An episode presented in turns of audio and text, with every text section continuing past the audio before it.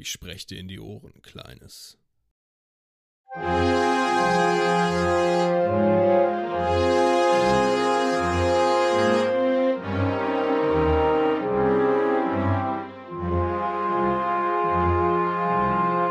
Hallo und herzlich willkommen zur 19. Folge der Kulturpessimisten. Ich bin der Christopher und ich begrüße den Erik und den Stefan. Hallo. Hi.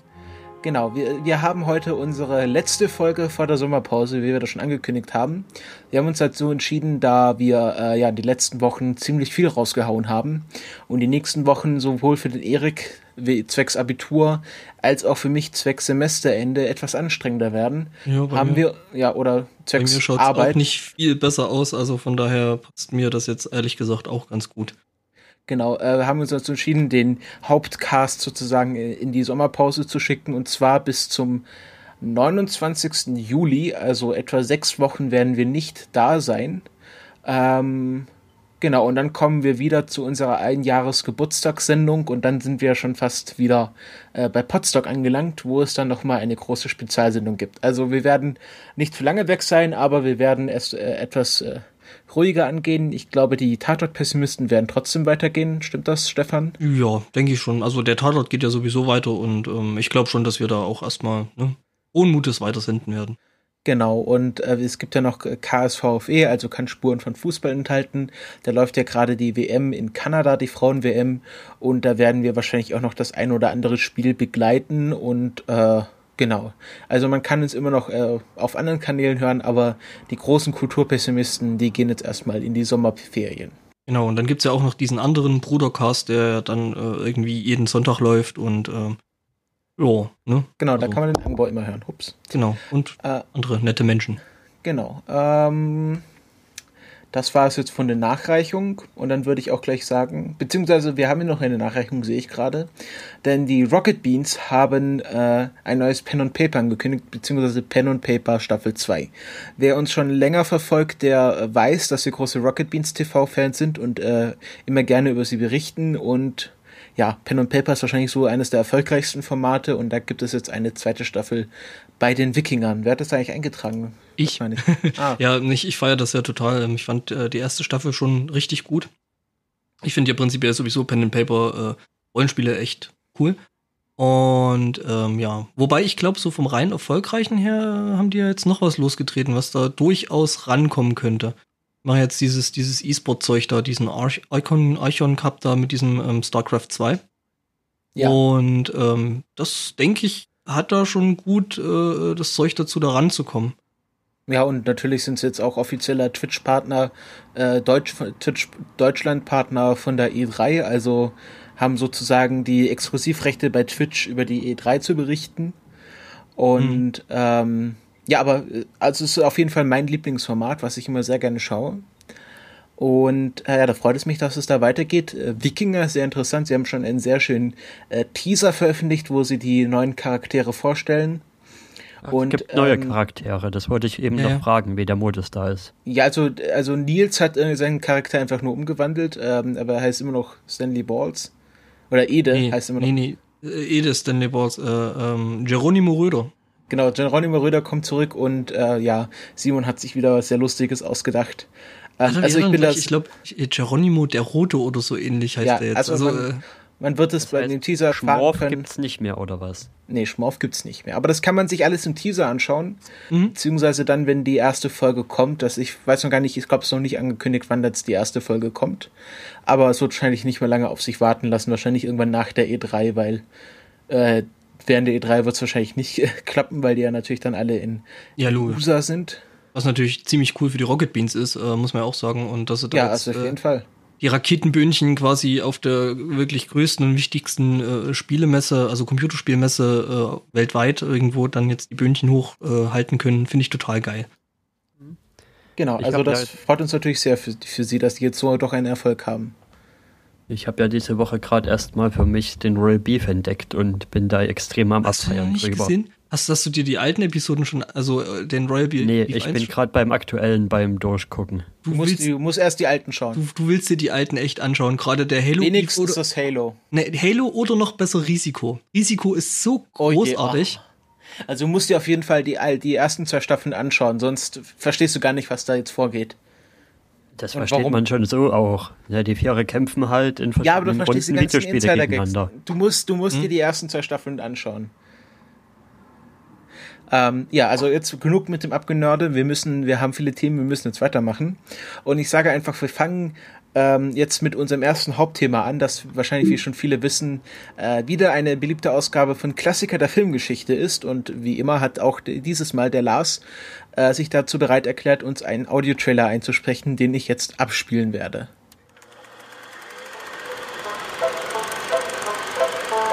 Die Kulturpessimisten präsentieren Klassiker der Filmgeschichte. Diesmal Casablanca.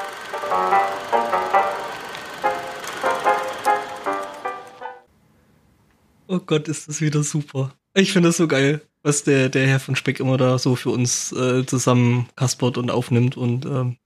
Ja, es ist schön, er hat, äh, steckt da sehr viel äh, Kreativität rein. Ähm, genau, wir haben uns, beziehungsweise müssen wir gleich mal hier äh, an die Wand stellen. Äh, Erik und ich haben uns Casablanca angeschaut der Stefan hat äh, alles Menschenmögliche getan, um das auch zu tun, aber dann hat die Technik mit, nicht mitgespielt und dann mhm. kam diese blöde und sehr unnötige Arbeit dazwischen. Ja, aber es ist wie es Leben. ist. Äh, das es Leben könnte so schön sein. Geld und da hat Casablanca halt verloren. Und ähm, ja, er setzt diese Runde äh, ja ein wenig aus, aber natürlich ähm, kann er trotzdem in unserer Diskussion mitmischen, denn er ist ja nicht ganz von dieser Welt und wird sich schon denken können, worum es in Casablanca geht. Ja, natürlich. Diese äh, Quest konnte er also nicht erfüllen. Nö, nö, die habe ich auch. Ich habe es rausgeschoben, weil ähm, also ich habe es wirklich probiert, äh, mir das anzugucken und habe mir das noch bei bei iTunes geklickt für 3,99 und äh, habe versucht, das anzuschauen und mein iPad meinte halt die ganze Zeit so äh, Preparing Download. Dankeschön, iTunes. Ähm, jetzt habe ich natürlich schon 4 Euro für den Scheiß ausgegeben. Das heißt, ich werde ihn mir wahrscheinlich dann irgendwie spätestens heute Abend dann noch angucken. Ähm, ja, ja, werden wir dann sehen. Ähm, also wir haben uns Casablanca angeschaut. Das ist ein Film aus dem Jahre 1942, also schon etwas älter. Und äh, wie wir natürlich alle wissen, 1942 war gerade der Weltkrieg mitten im Passieren. Äh, und Casablanca ist ein Film, der sehr stark auf den Zweiten Weltkrieg Bezug nimmt. Ähm, bevor ich mal, äh, bevor ich was zum Inhalt der, des Films sage, werde ich so ein bisschen auf den Hintergrund eingehen, denn der ist nicht ganz unwichtig und auch nicht ganz unkompliziert. Ähm, also es geht um die Stadt Casablanca, das ist eine Stadt in Marokko. Und äh, zu der Zeitpunkt war Marokko noch französische Kolonie.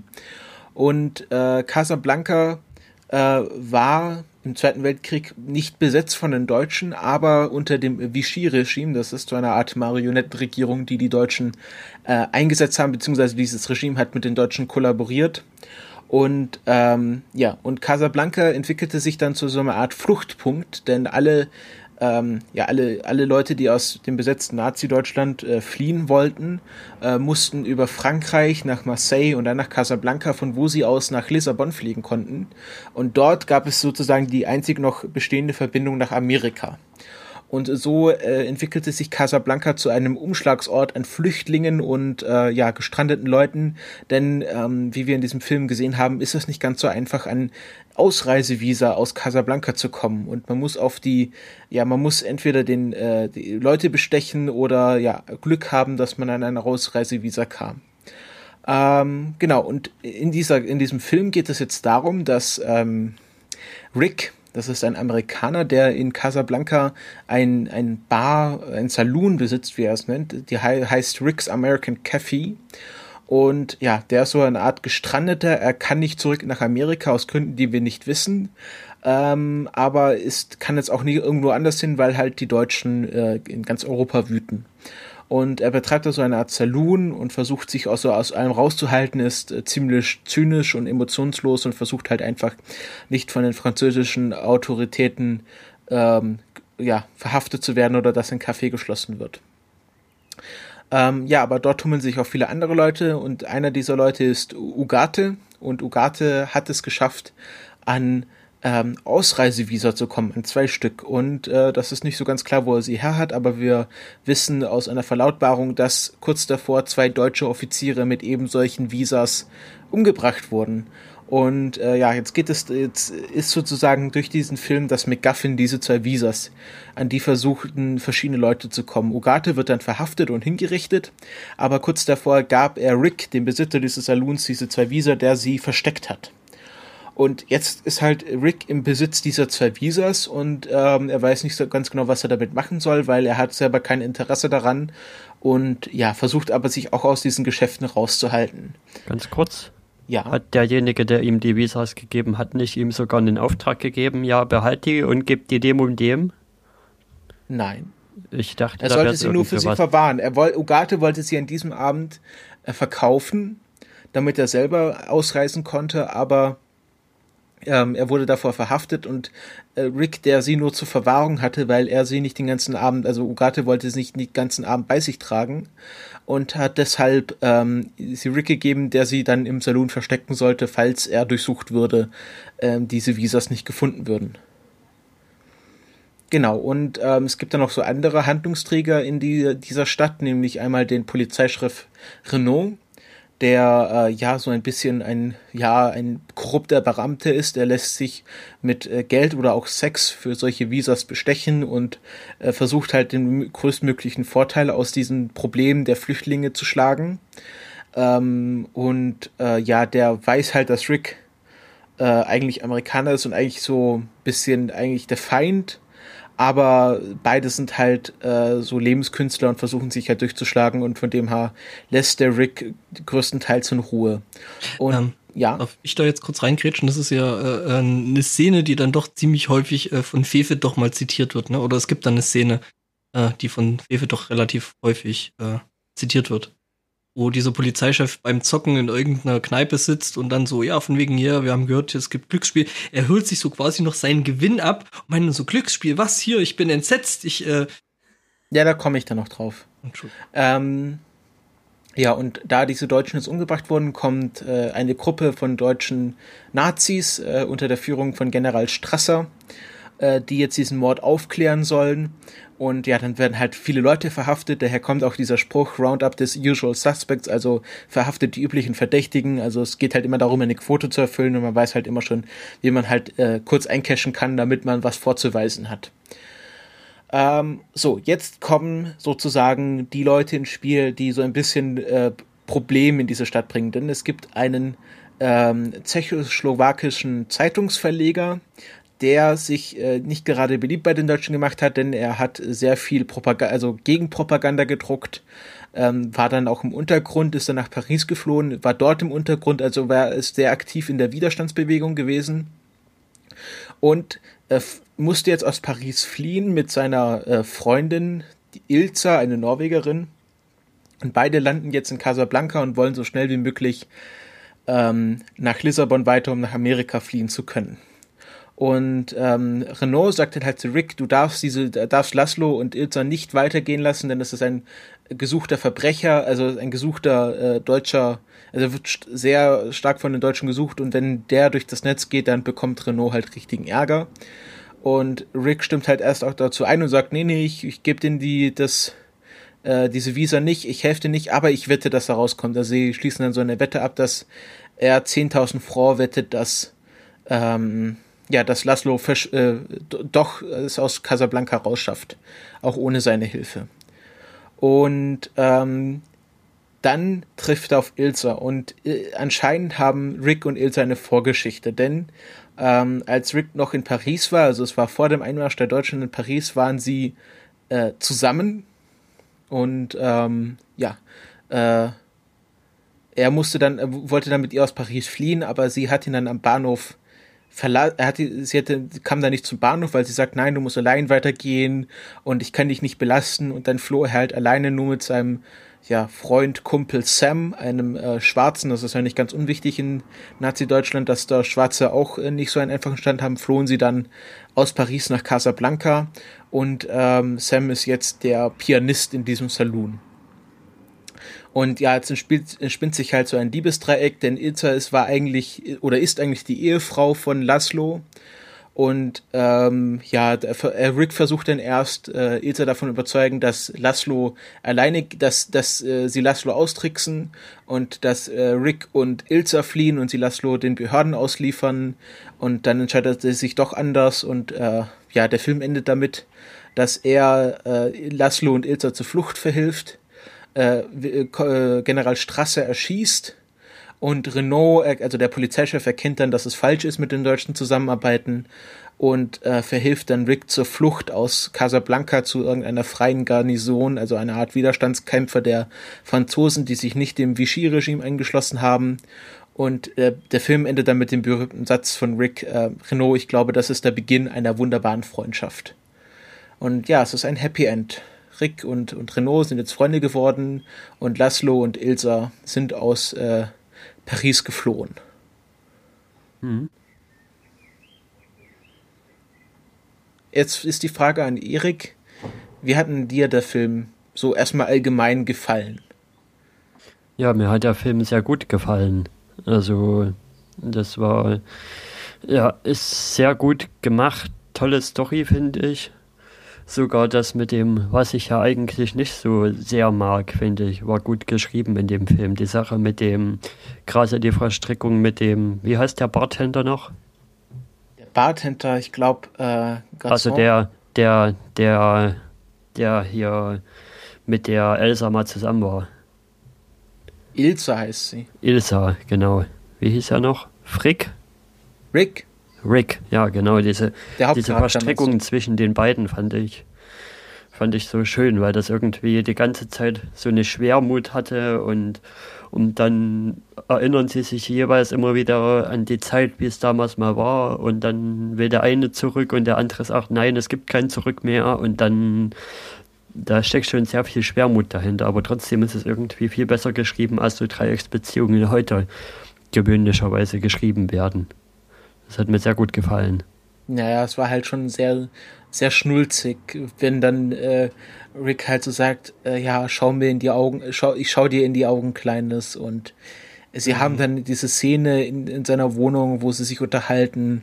Und ähm, ja, dass diese dramatische Szene, wo dann Ilsa Rick mit der Waffe bedroht, weil sie unbedingt diese Visa haben will und er dann sagt, dass er sie doch noch liebe. Und es ist immer so ein Hin und Her zwischen den zwischen Rick und äh, ähm, Laszlo, wer wer jetzt hier wen liebt, also ob Ilsa jetzt wirklich Laszlo liebt oder er Rick und ähm, am Ende stellt es sich dann so dar, dass ähm, Rick zu Itter sagt, ja, eigentlich war ja die Liebe schon in Paris zu Ende, da du mich ja für Laszlo verlassen hast, weil sie kam da nicht zum Bahnhof, weil sie äh, erfahren hat, dass Laszlo in den Außenbezirken von Paris äh, irgendwo krank da niederliegt und sie zum, zurückgekehrt ist.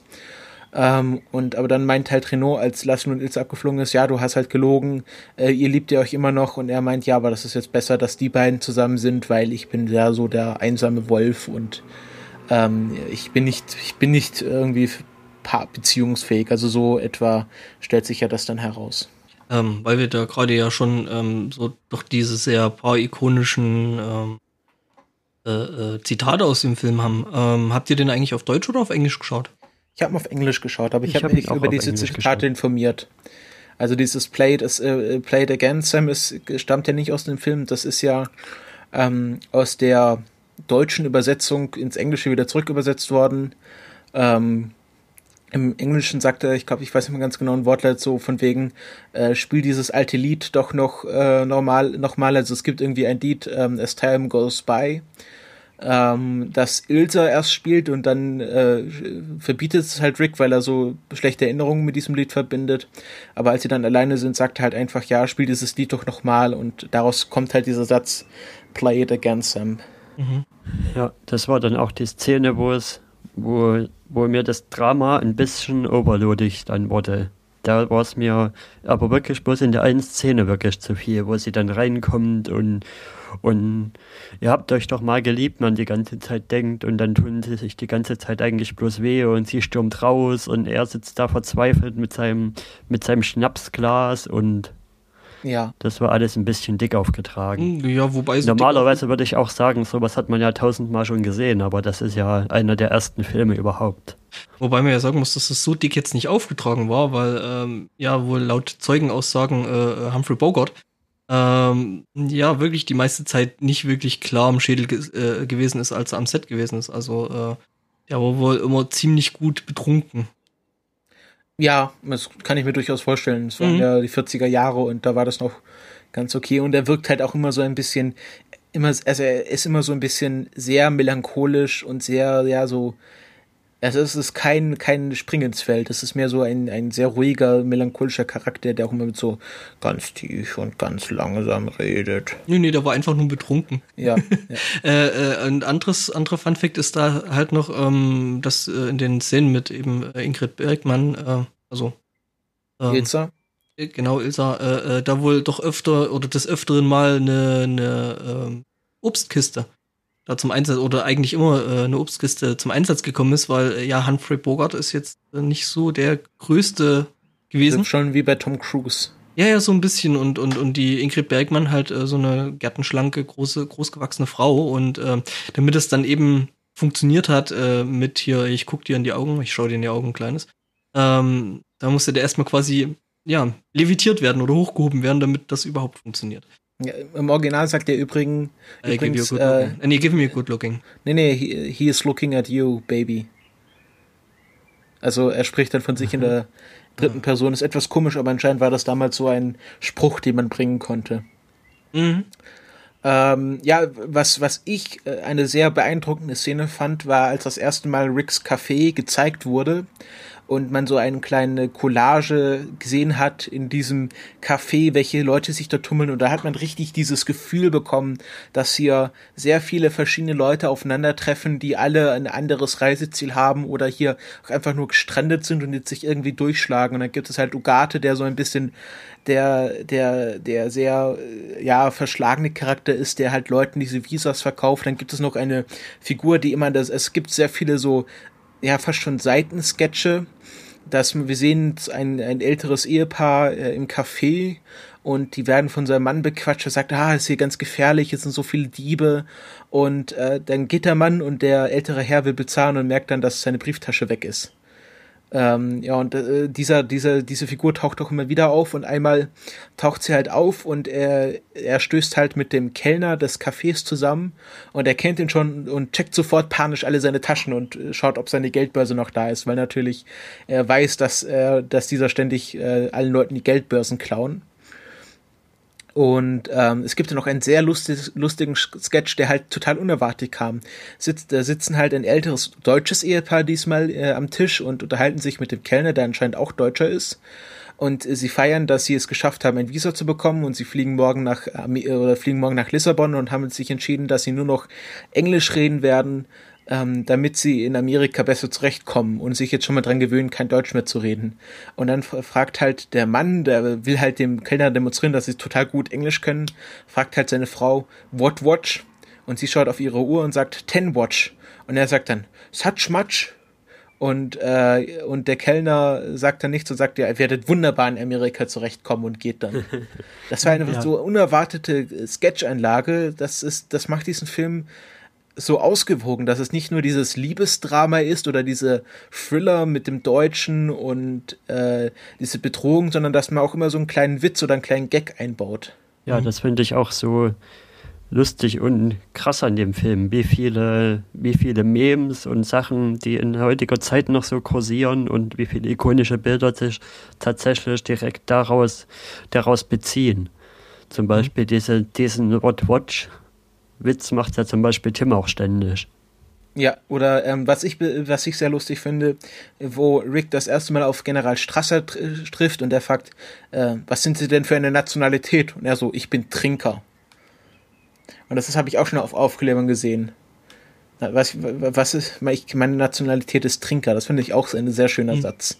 Äh, was man vielleicht noch dazu sagen muss, ist, ähm, dass dann auch äh, viele von den Schauspielern ähm, und Statisten in dem Film äh, ähm, ja, das teilweise oder, oder nur zum Teil gespielt haben, weil ähm, sie eben doch äh, ziemlich ein großer und guter Teil äh, vom Cast eben aus wirklich Geflüchteten aus Nazi-Deutschland äh, äh, ja, zusammensetzte. Ja, natürlich. Und, also ähm, dieser Film äh, kam 1942 raus. Da war mhm. der Zweite Weltkrieg voll im Gange.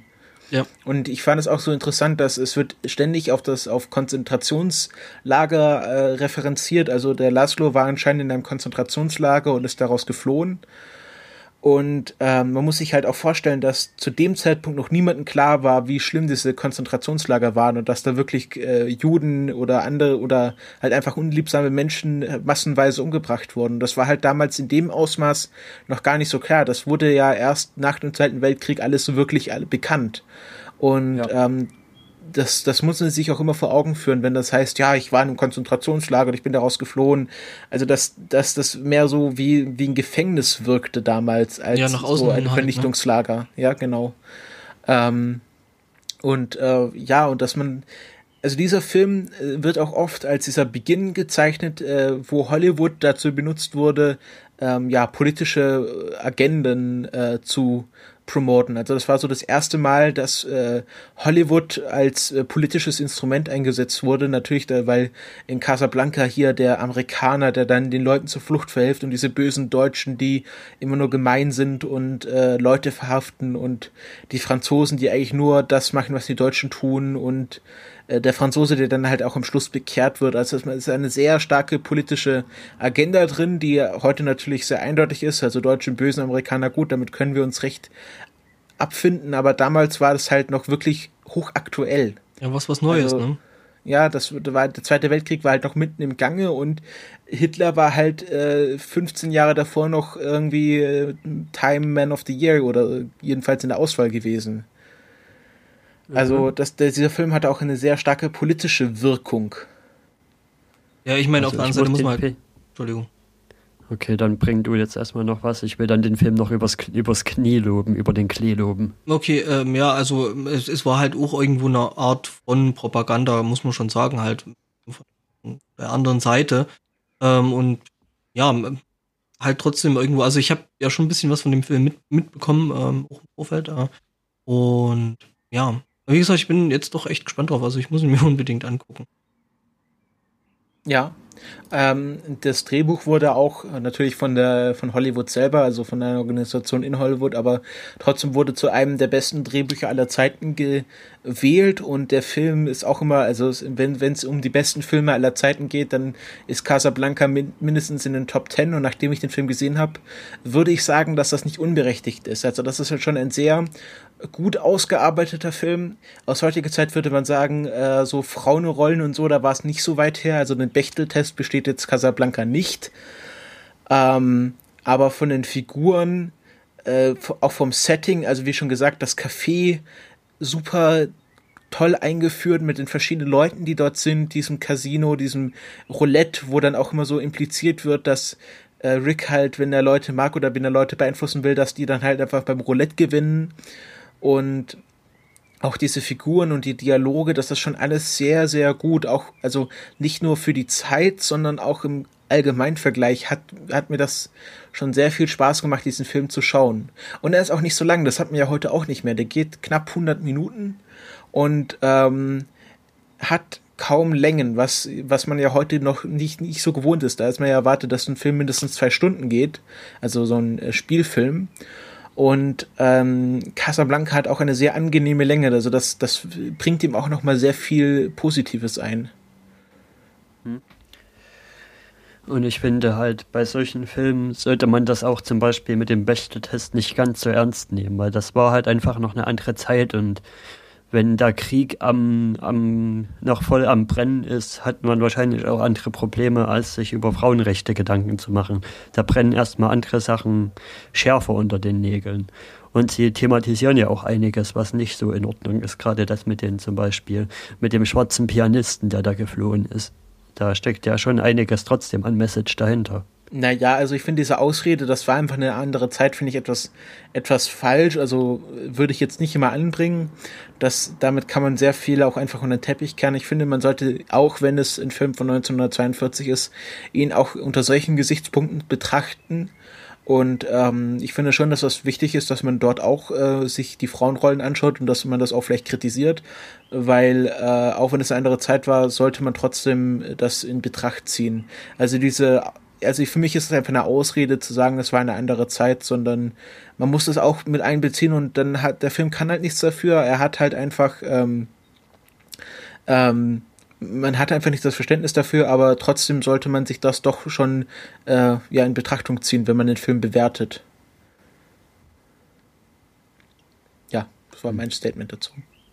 Ja, also oh. ich sehe es vielleicht sogar ein Stück weit ähnlich wie Erik. Also ja klar, ich meine, die Filmemacher waren sich vielleicht auch bestimmten Dingen einfach äh, des Zeitgeists wegen ähm, nicht bewusst und also er hat schon, also Erik hat schon recht, äh, äh, wenn er meint, ähm, ja, war halt ein, war eine andere Zeit und ähm, es brannten halt andere Sachen doch sehr viel mehr, wobei das auf der anderen Seite im Umkehrschluss natürlich dann also wieder so ähm, das ganze die Feminismus-Diskussion und sowas wieder mehr in Richtung First World Problems äh, zieht, was halt auf der anderen Seite eigentlich gut ist. Ähm, ja. Zu sagen, dass, dass äh, damals andere Dinge wichtiger waren, ist natürlich auch falsch. Also, ja. Äh, also ich sage mal so, Frauenrechte wurden damals auch schon diskutiert. Ja, das wäre gerade die Frage, die mir gerade gekommen ist. Also wie war es denn da überhaupt damals mit wegen Frauenrechtsbewegungen und so etc.? Ja, also gerade im Zweiten Weltkrieg haben die Frauen ja sehr viel mehr Zugewinn bekommen. Also sie mussten, es, also gerade in Amerika äh, ist es halt so, dass Frauen in die Fabrik oder auch in Deutschland äh, Frauen in die Fabriken gehen mussten, weil die Männer im Krieg waren und ähm, das hat auch vieles in Bewegung gesetzt. Also das war halt so, dass nach dem Zweiten Weltkrieg die Männer alle zurückkamen, aber jetzt auf einmal die Frauen äh, die Arbeitsplätze besetzt hatten und die auch nicht so leichtfertig ihren, ihren Arbeitsplatz wieder aufgeben wollten. Und ähm, daraus ist halt auch die Frauenrechtsdiskussion in den 50er und 60er Jahren entstanden, die dann subsequent äh, die sexuelle Revolution in den 70ern ausgelöst hat oder in den 80ern. Also mhm. Ähm, also gerade in den 50er Jahren darf man sich das nicht so vorstellen wie bei Mad Men, also dass, dass alle Frauen unterdrückt waren oder gerade, dass die Medien das propagiert haben, wenn man sich so Zeitschriften aus den 50er Jahren anschaut, also so Reader's Digest, also so Frauenzeitschriften, klassische Frauenzeitschriften. Da wurde sehr viel darüber berichtet, wie Frauen eine Karriere haben, wie Frauen äh, ihren eigenen Weg verfolgen und ähm, größtenteils diese konservative Kritik, dass Frauen äh, sexuell passiv sein sollen, an den Herd gehören, sich um die Kinder kümmern sollen, das kam hauptsächlich aus der antifeministischen, also Forschung, also so, es gab viele, Psych es gab eine berühmte Psychologin, die halt sehr antifeministisch war, aber wenn man sich die Massenmedien der 50er anschaut, da gab es auch viel Empowerment von Frauen. Und ähm, deswegen würde ich sagen, dass Frauenrechte in den 50er bzw. in den 40er Jahren nicht so unwichtig war, wie man vielleicht heute glauben mag. Ja, der Film ist aber halt erstmal Anfang der 40er und das sind dann ja schon noch zehn Jahre bis zu den 50ern.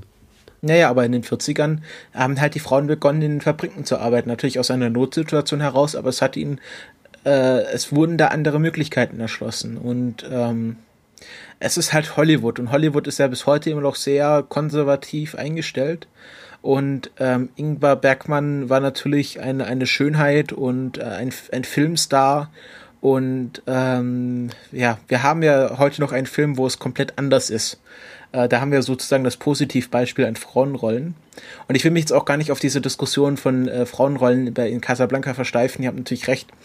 Ähm, man kann es nicht, nicht so hart nehmen, aber ich, ich wollte einfach nur mal sagen, dass diese, dieses Argument, das war eine andere Zeit, dass das zu überbenutzt wird und dass man das, also ich, ich lasse das einfach nicht mehr gelten. Okay. Dass man halt so eine Diskussion auch führen muss, auch wenn es um Casablanca geht. Ja, klar, warum nicht? Also. Ja. So, kann ich dann jetzt über den Klee loben? Ja, tu das. Moment, ich muss mein Mikro noch muten. Lehne mich zurück. Weil was mir an dem Film äußerst gut gefallen hat zum Beispiel ist, ist die Liebe zum Detail. Also das fängt an von den Charakteren, die so gut gezeichnet sind und dass man, dass man die ganze Stimmung wirklich über den ganzen Film so gut mitnehmen kann. Die Stimmung in der Bar, die Stimmung in der gesamten Stadt hat man ja auch am Anfang auch mitbekommen und ja, und auch diese gewisse Bedrohung, die zum Beispiel von den Deutschen ausgeht, immer wenn sie, wenn sie in der Szene sind, das ist auch noch was, was mir daran gut gefallen hat, weil wir ja letztens schon mal das hatten, Deutsche in englischen Filmen, also dass die deutsche Sprache da ja ziemlich verguckst wird manchmal. Und hier haben sie es wirklich gut getroffen, wo sie das mit den, in, die Szene in Frankreich hatten und mit den, mit den Polizeisirenen oder was das sein soll, Kriegssirenen, ja, verlasst die Stadt, sonst, sonst werdet ihr mit niedergebombt und ja, aber das war halt klares Deutsch, kein, es war noch nicht mal ein amerikanischer Akzent drin und es war wirklich Grammatik, wie wir sie benutzen würden. Das fand ich schon bemerkenswert bei vielen Glanzleistungen, die da heutzutage so auf dem Tableau sind. Man darf ja auch nicht vergessen, dass viele deutsche Juden, ähm, die aus Deutschland geflohen sind, in Hollywood Erfolg hatten und es wahrscheinlich gerade zu dem Zeitpunkt sehr viele Deutsche gab, ähm, die in Hollywood mitgemischt haben ähm, und dadurch auch die deutsche Sprache sehr gut einbringen konnten. Kann ich, kann ich die Trivia vielleicht nochmal gerade kurz rausgraben? Äh, ähm, ja, tatsächlich, also äh, viele der Nazis sind wirklich äh, von geflüchteten Juden gespielt worden. Deswegen konnten die einfach sehr, sehr gut Deutsch und äh, haben quasi eigentlich ihre Muttersprache gesprochen. Ja, Von daher. Also, ich würde einfach sagen, dass dort, äh, dass zu dem Zeitpunkt wahrscheinlich äh, diese Awareness für deutsche Sprache in Hollywood höher war, als sie je zu einer anderen Zeit war. Weil einfach sehr viele Deutsche geflohen sind aus äh, Deutschland und ähm, in Hollywood, also dieses äh, Hollywood, das, das da von viel deutsche Juden äh, mitgemischt haben, das kommt ja auch nicht von ungefähr, dass das Hollywood heute so jüdisch dominiert ist, äh, weil äh, ja einfach viele deutsche Juden geflohen sind. Ähm, es muss da wohl in dem Film, also was ich jetzt so beim Trivia-Lesen äh, noch gefunden habe, äh, in dem Film wohl ein Lied geben, was wohl die Wacht am Rhein oder The Watch on the Rhine ja, genau, heißt. Es gibt und äh, viele der Extras, also der, der, der Nebendarsteller, müssen wohl bei dem Lied wirklich äh, Tränen in den Augen ge gehabt haben, weil es eben ja quasi Musik aus eigentlich äh, der ursprünglichen Heimat gewesen ist. Und ähm, ja, ja, es gibt eine sehr, ja, eigentlich eine sehr wichtige Szene. Ähm, die Deutschen singen diese Am Wacht am Rhein-Lied und Rick kommt dann rein, sieht das und äh, fordert die Big Band auf, äh, die Marseillaise zu spielen. Und da das natürlich äh, der Großteil des Cafés Franzosen waren, äh, haben natürlich dann das komplette Café ist aufgesprungen und hat angefangen, die Marseillaise zu singen. Und es gab dann so eine Art äh, Battle der Bands und dann haben, dann haben die, äh, die Franzosen gewonnen und die Deutschen mussten sich halt geschlagen geben, was dann General Strasser dazu veranlasst hat, ähm, Renault äh, zu sagen, er solle das Café schließen unter irgendeinem Vorwand. Und daraus entstand diese Szene, ähm, es gibt hier Glücksspiel, ich bin empört. Also äh, Renault braucht halt irgendeinen Vorwand, um dieses Café zu schließen. Geld noch einen Sack. Ja, genau. Und dann hier ist Gewinn, hier ist ihr Gewinn, Sir. Ach, Dankeschön. Also, ähm, ja, das war halt, die, daraus hat sich halt diese, diese Szene entwickelt, die anscheinend Fefe so sehr mag. Hm, ja, halt mit so einer äh, offensichtlich, also offensichtliche ähm, ja, Bigotterie und äh, ja. Ja, natürlich, ist ein sehr schönes Beispiel, aber mhm. ähm, genau, das hat sich halt aus dieser Szene entwickelt, wo die Deutschen die Wacht am Rhein singen. Wie fandest du denn die Auflösung am Ende? Die Auflösung, ja, es war halt ein klassisches Happy End. Ähm, es ist ja eigentlich das klassische Happy End, oder? Mm, ja.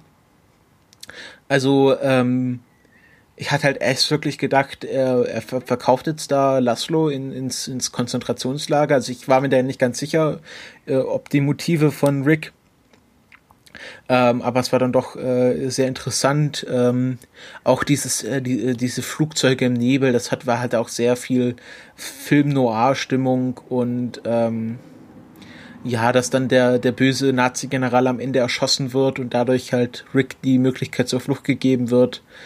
Ähm, das war halt eine schöne Auflösung und äh, ja, das, hat, das ist halt alles sehr smooth gewesen. Es gab jetzt irgendwie nicht den, den großen dramatischen Showdown, sondern es war einfach, also diese Geschichte hat sich halt schön ausgespielt. Ja, das fand ich auch schön, wie der Film dann so ein bisschen am Ende meine Erwartungen auch gebrochen hat. Weil während dem Film hatte ich schon manchmal so ein bisschen das Gefühl, eher so ein, ja, so ein klassisches, dramatisches Theaterstück zu sehen, anstelle wirklich einen Film. Und dann hat es aber damit so gebrochen, weil Dramas enden ja für gewöhnlicherweise anders. Also da geht es ja dann viel dramatischer am Ende zu. Mit allen Leuten, die sterben und etc. Ja, und es, ja, es war mehr so ein klassischer Liebesfilm. Also äh, dieses Liebesdreieck, das sich dann sehr gut aufgelöst hat und es nicht in einem großen, es ist so dieser dramatische Showdown, dass jetzt irgendwie Rick Laszlo erschießt oder ihn erschießen will, sondern einfach, dass, dass Rick ja im Innersten, wie Renault immer sagt, ein Sentimentalist ist und äh, eigentlich das Gute will, auch immer, wenn er sehr emotionslos und unparteiisch tut. Und ja, das hat sich dann diese, also das war hier hier Tschechows äh, Tschechows äh, äh, Löffel, also dass man, man führt etwas nicht ein, äh, um es dann nicht zu benutzen und dieses Sentimentale, was dann Renault immer in ihm äh, wachkitzeln will, das, das hat sich dann in dieser Szene ausgespielt. Ja. Mhm. Mhm. Gerade die, schon alleine diese Endszene wird ja so oft persifliert mit von wegen, das ist der Beginn einer sehr guten Freundschaft und allem Möglichen. Ja, das ist natürlich auch ein berühmtes Filmzitat. Ähm, ja, ich fand, ich fand die Musik auch sehr schön. War natürlich sehr dramatisch, aber hat er dann auch diese, also am Anfang diese erst arabische Musik, die dann in die Marseillaise umgeht und dann halt diese klassische Film-Noir-Musik und ähm, dieses, äh, diese Piano-Lieder, das hat halt auch eine sehr, hat auch sehr viel zu der Stimmung beigetragen, die dieser Film transportiert. Dieses As Time Goes By, das fand ich auch sehr schön. Ja, wurde ursprünglich für ein Musical komponiert, äh, komponiert in den 30er Jahren, ähm, aber wurde halt auch erst durch Casablanca berühmt. Also davor war dieses Lied auch eher unbekannt. Ich muss ja sagen, dass ich da so aus meiner Kindheit äh, äh so eben diese Textzeile, also dieses Blade Against Them ähm, und eben This Time Goes By äh, noch meine Kindheit äh, aus einem Lied kennen von, ähm, ich glaube, City.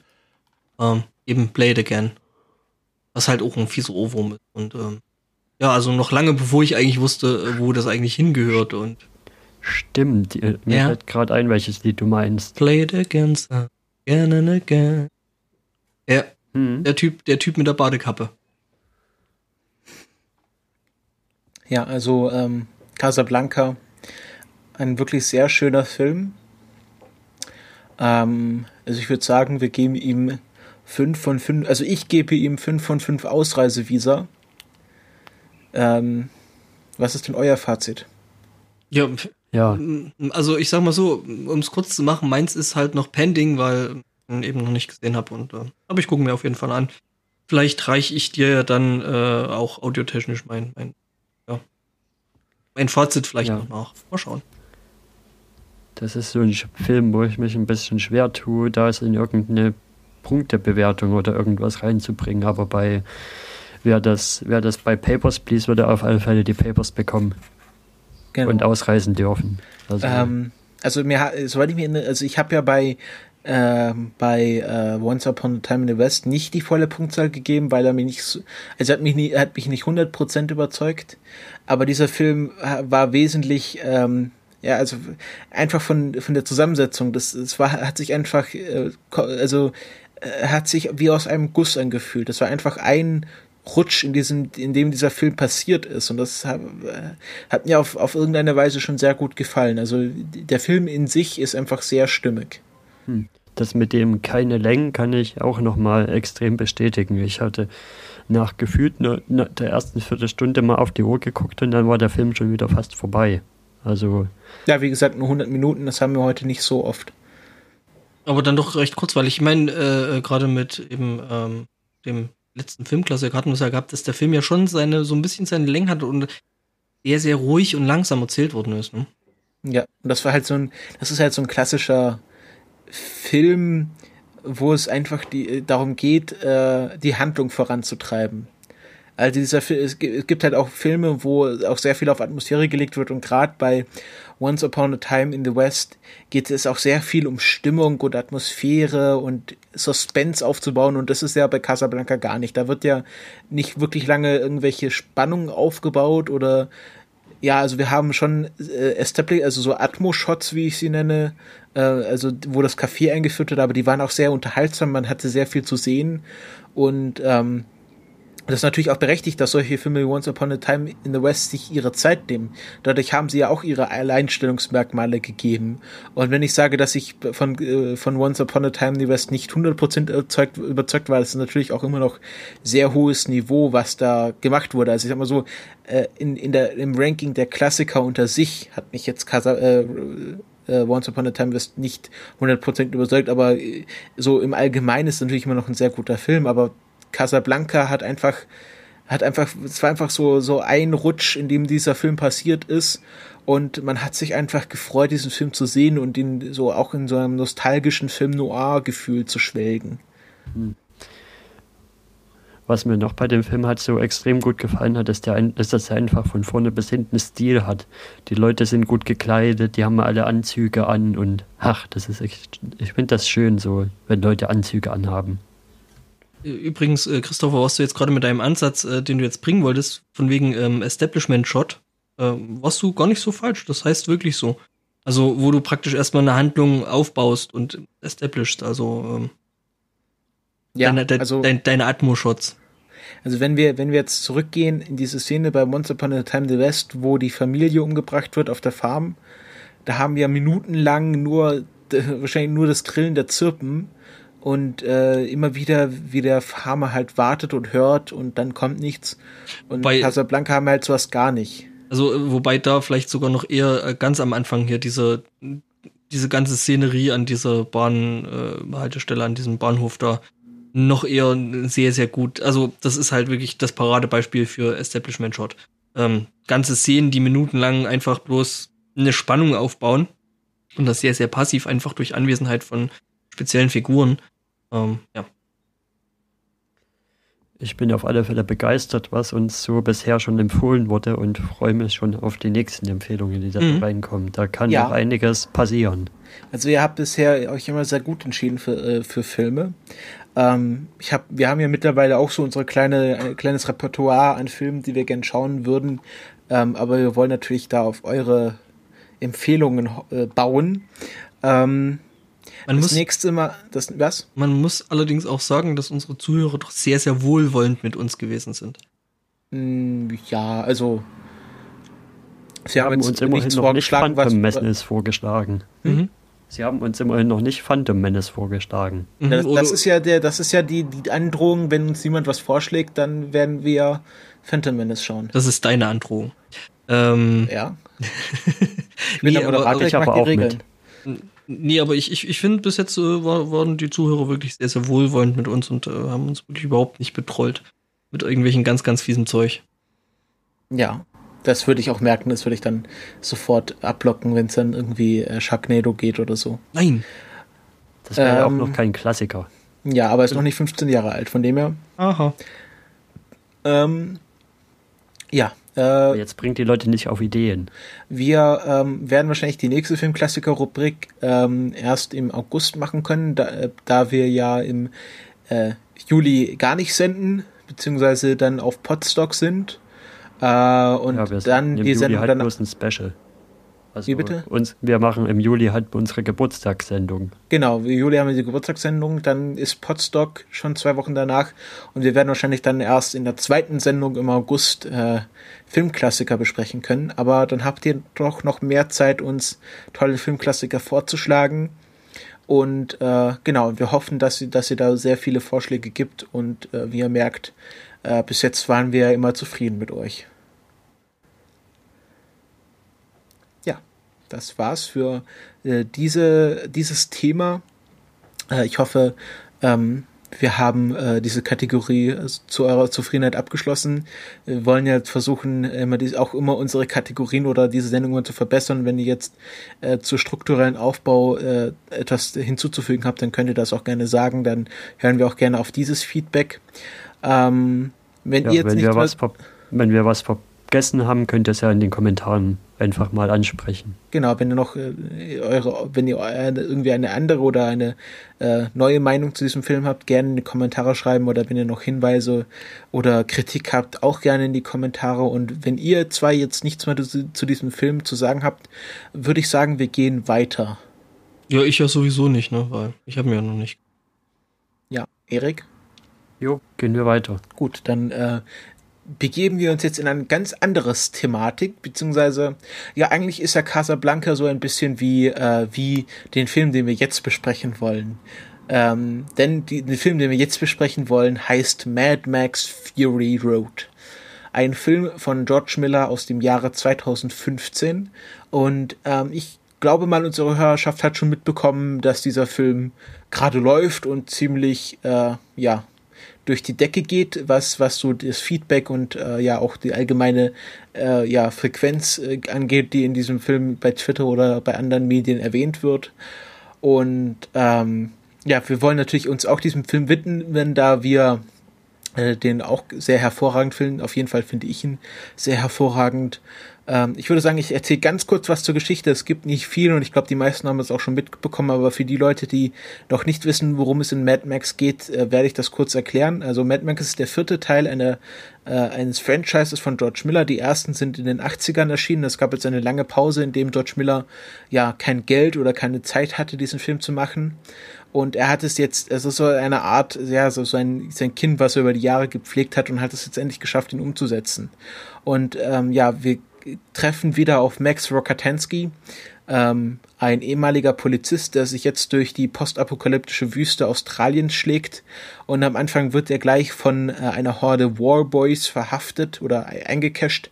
Und diese Warboys sind die Armee von Immortan Joe und Immortan Joe herrscht über die Zitadelle. Die Zitadelle ist ein Ort, ähm, an dem es die einzige Wasserquelle weit und breit gibt und er herrscht über diese Wasserquelle und legitimiert damit ja, seinen Machtanspruch. Und ähm, ja, er hat halt äh, ein Regime von ja so Warboys, so dünnen, dürren, weiß angepuderten Männern Genau, die ihn, also er wird quasi religiös oder fast schon richtig religiös verehrt als unsterblich, der halt diese Warboys nach Valhalla führen kann. Also es wird dann noch ein bisschen nordische Mythologie mit eingemischt. Und ähm, Genau, und es gibt dann so eine Art Dreieckshandel. Es gibt noch zwei andere wichtige Orte, nämlich einmal die Bullet Farm, wo halt Waffen und, und Munition hergestellt wird, und einmal Gastown, wo ähm, ja, äh, äh, Benzin und Diesel hergestellt werden. Und äh, Immortan Joe hat halt äh, als Ressource Wasser und da, dadurch auch natürlich auch Nahrung. Und ähm, am Anfang dieses Filmes geht es halt darum, dass ein Tanklastzug oder eine Karawane äh, von äh, von der Zitadelle nach, äh, nach zu Gastown und äh, sie dort halt Essen und Wasser gegen Benzin eintauschen werden, die sie halt diesen Tanklastzug zurückbringen wollen. Und gefahren wird ähm, dieser Tanklastzug von der eigentlichen Protagonistin dieses Films, nämlich Imperator Furiosa, äh, gespielt von Charlize Theron, ähm, die halt auch schon ein sehr ein sehr beeindruckendes Erscheinen hat. Sie ist äh, fast glatzköpfig rasiert, also hat nur so eine kurze Stoppelhaarfrisur, hat nur einen Arm und hat halt eine Prothese, die auch so äh, aus verschiedenen Sachen zusammengebaut wurden. Also diese komplette Welt besteht halt aus Einzelteilen, die halt wieder zusammengeschweißt wurden. Und sie fährt halt dieses Warwick, wie man es nennt. Ähm, aber sie hat ihre eigene Agenda, denn sie hat den Harem von Immortan Joe befreit und entführt und ähm, sie fährt dann los, weicht aber dann von der Route ab und fährt halt in die Wüste rein und äh, genau und, und versucht dann halt vor Immortan Joe zu fliehen. Er merkt das dann relativ schnell und rüstet seinen eigenen Kriegszug, um äh, sein Harem wiederzubekommen. Das sind nämlich, äh, wie er es nennt, seine besten Brüter, also seine besten äh, Frauen, mit denen er halt äh, gesunde Nachkommen zeugen will. Und ja, Max stolpert da mehr oder weniger zufällig rein. Er wird als Blutbeutel benutzt, also dadurch, dass es sehr wenig Nahrung und Wasser gibt, werden halt lebende Menschen als Blutspender benutzt, um diese Warboys am Leben zu halten. Und er ist jetzt halt der Blutbeutel eines Warboys, wird vorne ans Auto geschnallt und der Warboy fährt dann halt mit dem Kriegszug los.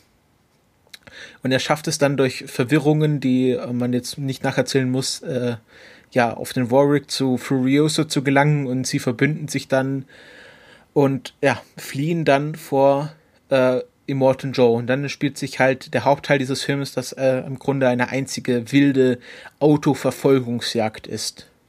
Und ich glaube, mehr muss man über diesen Film auch nicht sagen zum Inhalt. Mm, ja.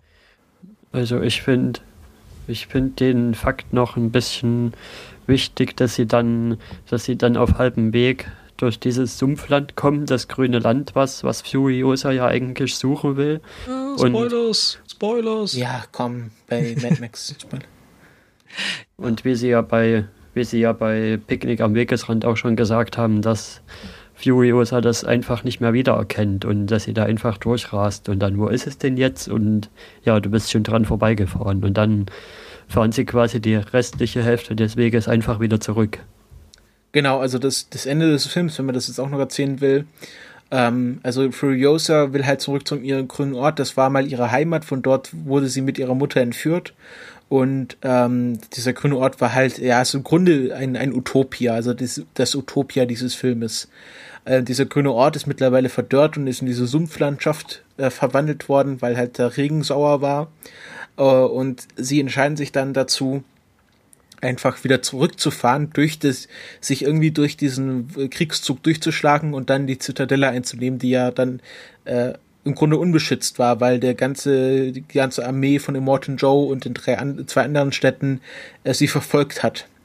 Ähm, und ja, das schaffen sie dann auch und der Film endet damit, dass äh, Furiosa äh, die Zitadelle einnimmt. Mhm.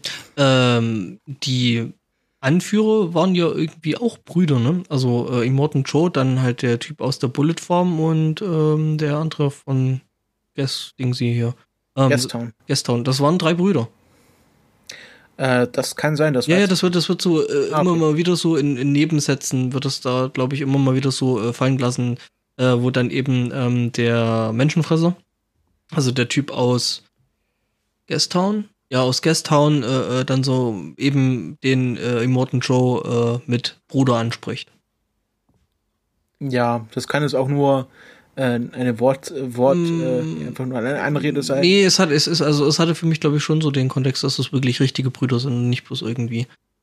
Es spielt ja auch im Grunde keine Rolle, ob sie jetzt ja. Brüder sind oder nicht. Das sind halt die drei Machthaber dieser Welt. Und ähm, nach und nach, also es ist wie halt beim Computerspiel, dann kommen halt die, sind halt die drei Bosse dieser Welt und Morton Jaw ist dann halt der Endboss, der halt besiegt werden muss. Ziemlich hässlich besiegt wurde. Also, ja. ne? also war schon ganz schön eklig. Die drei befinden sich aber auch in so einem interessanten Gefüge von aus Abhängigkeiten und Benefits untereinander. Ja, natürlich. Alleine kann keiner von den dreien überleben. Ja. Ähm, und ja, ich würde jetzt gerne mal zu, so erstmal zu den ähm, Pro-Punkten kommen und äh, zu den positiven Sachen dieses Films, die da reichlich sind. Und ich glaube, einer der wichtigsten Aspekte dieses Films, was ja mittlerweile auch schon stark diskutiert wurde, ist die Darstellung von Frauen in diesem Film, die sehr viele überrascht hat. Denn äh, mhm. George Miller, ja, Angbor, du hast Kritik? Ja, schon, weil ja zwar zum einen eben diese extrem Nee, wir machen erstmal die positiven Punkte. Ja, also äh, es geht halt darum, dass Furiosa dann auf einmal zur Protagonistin wird, obwohl ja der, der Film eigentlich Mad Max äh, im Titel trägt. Und äh, sie ist halt, äh, ja, sie ist halt eigentlich der Badass dieses Films und sie ist auch nicht wie sonst so oft auf die Hilfe von Mad Max oder irgendeines Mannes angewiesen, sondern Mad Max stolpert halt irgendwie rein und sagt, ich helfe dir halt aber ähm, es ist ganz klar, dass Furiosa viel mehr austeilt und viel cooler ist und auch besser schießen kann als er. Und ähm, auch diese Geschichte sich hätte entwickeln können, ohne dass Mad Max dabei gewesen ist. Und ähm, er wird halt einfach, er nimmt halt die Rolle des Zuschauers ein. Also wir haben Mad Max als als Ge Gefährt, womit Mit der Zuschauer durch diesen Film gebracht wird. So, so, so wie eine Art Mitreißender. Also, ähm, ja, also an der Rolle von äh, Charlize äh, Theron, die wirklich unglaublich gut gespielt hat und äh, die in dem Film unglaublich toll gewesen ist, äh, wie eigentlich meistens. Ähm, also ich würde sagen, wenn es da keine Oscar-Nominierung gibt, dann weiß ich auch nicht. Ja, schon. Wobei ich mit solchen Sachen sowieso ständig falsch liege, also von daher. Nee, aber ähm, also Furiosa war wirklich so unglaublich gut gespielt und ähm, auch als Figur sehr, sehr geil gemacht. Also echt, ja. Ja. Und ähm, dann halt diese fünf, waren es fünf, fünf Frauen, ähm, dieser Harem, der dann auch eine Rolle spielt. Also das erste Mal sehen wir sie halt, wie sie halt sich gerade mit einem Schlauch abspritzen. Und wir haben halt hier dieses Klischee, dieser, also es sind wirklich Models, also sie wirkt mit Models und einige der Schauspielerinnen sind auch Models, die halt. Jetzt sind wir an dem Punkt, wo ich meine Kritik, also wo meine Kritik halt erstmal ansetzt. Warum müssen die Mädels, ja. also ich meine, die werden beschrieben als, als, als die besten Brüter, ne? Und die sehen nicht so aus, die sehen aus wie, wie, wie, wie Lagerfeld-Models. Also, ja, und äh, das, was, was, was, was ich halt da rein interpretiere, was ich glaube, wie George Miller sich das gedacht hat, war, ähm, dass sie halt einen Bruch darstellen sollen. Wir haben diese Welt die schmutzig ist, die staubig ist, wo Leute äh, übersät sind mit Krebsgeschwüren. Äh, und die halt so als reines, sind. makelloses, hm. aber dann hätte man genau, das, dann hätte man, dann hätte man das aber, glaube ich, trotzdem auch anders darstellen können. Also unter die perfekten Brüder stelle ich mir eher sowas vor wie äh, die Milchmaschinen, die äh, Immortan Joe da noch rumsitzen hatte. Was meinst Aber du? Das war einfach so ein bisschen als Device gedacht, dass sie halt, dass sie halt wirklich diese perfekten Gene halt auch, halt auch irgendwie verkörpern müssen und genau, überbringen die, müssen. Und für die meisten ist das halt einfach eine perfekte Schönheit damit gleichgesetzt. Also der Immortan Joe hat sich halt diese Frauen gehalten als perfekte Schönheit. Ja, aber die, die, die zählen, glaube ich, eher, also rein vom, vom, vom ästhetischen her, zählen die eher nach unseren Maßstäben als perfekt oder, oder als erstrebenswert oder einfach auch kulturell geprägt und, und, und bla. Aber ähm, ich glaube, in so einer Welt würden, würden die dürren Hühnchen, die da, äh, da so rumhopsten, äh, glaube ich, nicht als das Perfekte und als das Erstrebenswerte und, und Tolle. Also eigentlich meistens in so einer Zeit ist es Doch, eher natürlich, so, das ist ja. Ist da eigentlich eher ein anderes Körperbild. Äh, das ist wäre, ja, wäre diese, es ja typisch. Dieser Luxus, den sich, den sich Immortan Joe leistet, dass er halt äh, Model, äh, ja, so Model, Models sich hält und die halt sich leisten können, dass sie so dürr sind und trotzdem in dieser Welt überleben. Sie stehen, sie sind halt einfach als, als Bruch in dieser Welt einge werden sie halt als, ja, als, als, als Plotmittel eingesetzt. Und sie sind halt auch in diesen, also sie sind ja direkt geflohen, sie hatten keine Zeit, sich irgendwie in richtige Kleidung anzuziehen, sie sind halt in diese Laken, in diese weißen Laken gehüllt ähm, Eine davon noch schwanger, äh, hochschwanger. Genau, ja, so, so mehrere davon waren schwanger und ähm, ja, und äh, sie, sie dürften eigentlich in dieser Welt nicht existieren, aber sie existieren halt, weil sie halt ihr ganzes Leben unter der äh, einfach von Immortan Joe in diesem, in diesem Harem, den wir auch dann sehen, gehalten wurden, wie, wie besondere Vögel.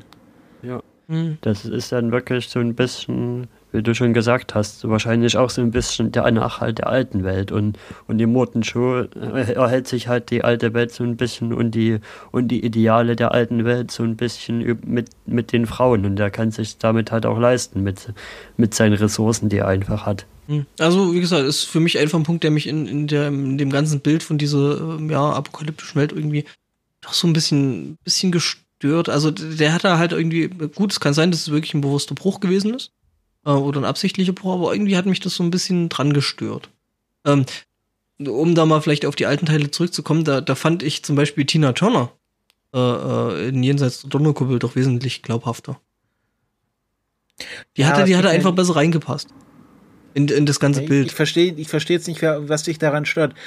Es geht hier auch darum, dass, dass diese Frauen diese perfekte Schönheit haben, die, äh, die in dieser Welt nicht nee, existieren. Nee, nee, nee, nee, nee, nee, ich, äh, nee, das, das, nicht, dass die da nicht existieren würden, sondern das, was mich stört, ist, dass normalerweise eigentlich ein komplett anderes Frauenbild in, in, in so einer Umgebung sehr, sehr viel wahrscheinlicher als ideal äh, angesehen wird. Woher willst du das wissen? Hast du, äh, hast du dort mal gelebt? Es geht doch jetzt nur in diesem, wir, wir befinden uns doch nur in diesem Regelset dieses Filmes. Und nicht, ja. wie, du, wie du dir das gern hättest. Und in dieser Welt sind halt äh, wenn, wenn, mhm. wenn, dies, das ist halt so ein Diktator und dieser Diktator will sich halt ein Harem voller perfekt ja. schöner Frauen halten. Und da, da genau. das sind doch diese, die, ich, diese Darstellung ist doch da dann perfekt. Wir befinden uns da ja eigentlich bei der, bei der Betrachtung der Frauen befinden wir uns ja eigentlich bloß in der, in der Welt und in Idealen, die Roten Show hat. Und wenn man sich den Kerl mal anguckt, dann dann kann man schon einiges verstehen, was, was ja vielleicht so gar nicht mehr in die Welt so wirklich reinpasst. Aber für ihn passt es halt noch rein, weil, weil er vielleicht auch, auch so, dass, ein bisschen den Verstand verloren hat. Dass diese Gesellschaft schon von irgendwie über hunderte von Jahren existiert hat. Also die Apokalypse, also wir, bei Mad Max 1 ist es ja noch so, da, da ist ja noch irgend, also war, war ja dann Polizist. Also Mad Max hat ja selber noch in einer nicht apokalyptischen Welt gelebt. Und ähm, deswegen kann es noch nicht zu lang her sein, diese, diese Apokalypse. Und von dem her kann, gibt es ja auch noch diese Schönheitsideale, die wir auch haben jetzt aktuell. Und deswegen äh, finde ich diese, diese, diese Frauen, die da als Bruch eingebracht werden und dann sich auch komplett äh, kontra ihrer eigentlich ihrer äh, klassischen Rolle verhalten. Also in, in diesem normalen Actionfilm gibt es halt diese schönen Frauen da, dazu, dass sie schön aussehen. Und hier sind sie halt auch eigener Handlungsträger. Das ist ja das Bewundernswerte von diesem Film, dass ja auch dies, diese Haremfrauen sich aktiv an ihrer Flucht beteiligt. Und nicht ich nur gerettet werden, sondern sich auch zu Teilen selbst retten. Ich finde es auch gerade interessant und so ein bisschen als Zeichen, was der Film wahrscheinlich alles richtig macht, wenn man sich überlegt, in welches abseitige Subthema wir uns gerade runterbohren mussten, um, um was zum Kritisieren zu finden. Ja, ähm, und also ich finde es einfach schön, dass hier George Miller, der ja schon sehr lange in diesem Actionfilmgeschäft ist, nach, nach, ich weiß nicht, 20 Jahren zurückkehrt. Hat er dazwischen irgendwie Happy Feet gemacht und Babe, also zwei sehr andere Filme von dem, was er davor und danach jetzt gemacht hat. Und äh, einfach mal sagt, ich kann hier einen Actionfilm machen, wo ich auch innovative Themen reinbringe und wo ich Frauen auch richtig darstellen kann und äh, und das auch den auch diesen ganzen wesentlich jüngeren Regisseuren zeigt, die das halt irgendwie nicht schaffen und dass der so ein ja so salopp zu sagen ein alter Sack kommen muss, um den jungen Leuten zu zeigen, wie man es richtig macht. Ich will jetzt aber auch erstmal über die Action reden. Ja, also wir können über die Action reden, die natürlich auch ein wichtiger Teil dieses Films ist oder wahrscheinlich schon der wichtigste Teil, ähm, wo John, äh, Josh Miller sehr viel auch von, äh, ja, wahrscheinlich sehr viel in seiner Arbeit bei Mad Max 1 bis 3 gelernt hat. Und das Besondere ist halt, oder was die Wirkung dieses Films ausmacht, ist, dass hier sehr viel auf praktische Effekte gesetzt wird und sehr viel über Stuntmans geregelt wird und nicht über CGI oder Greenscreen. Mhm.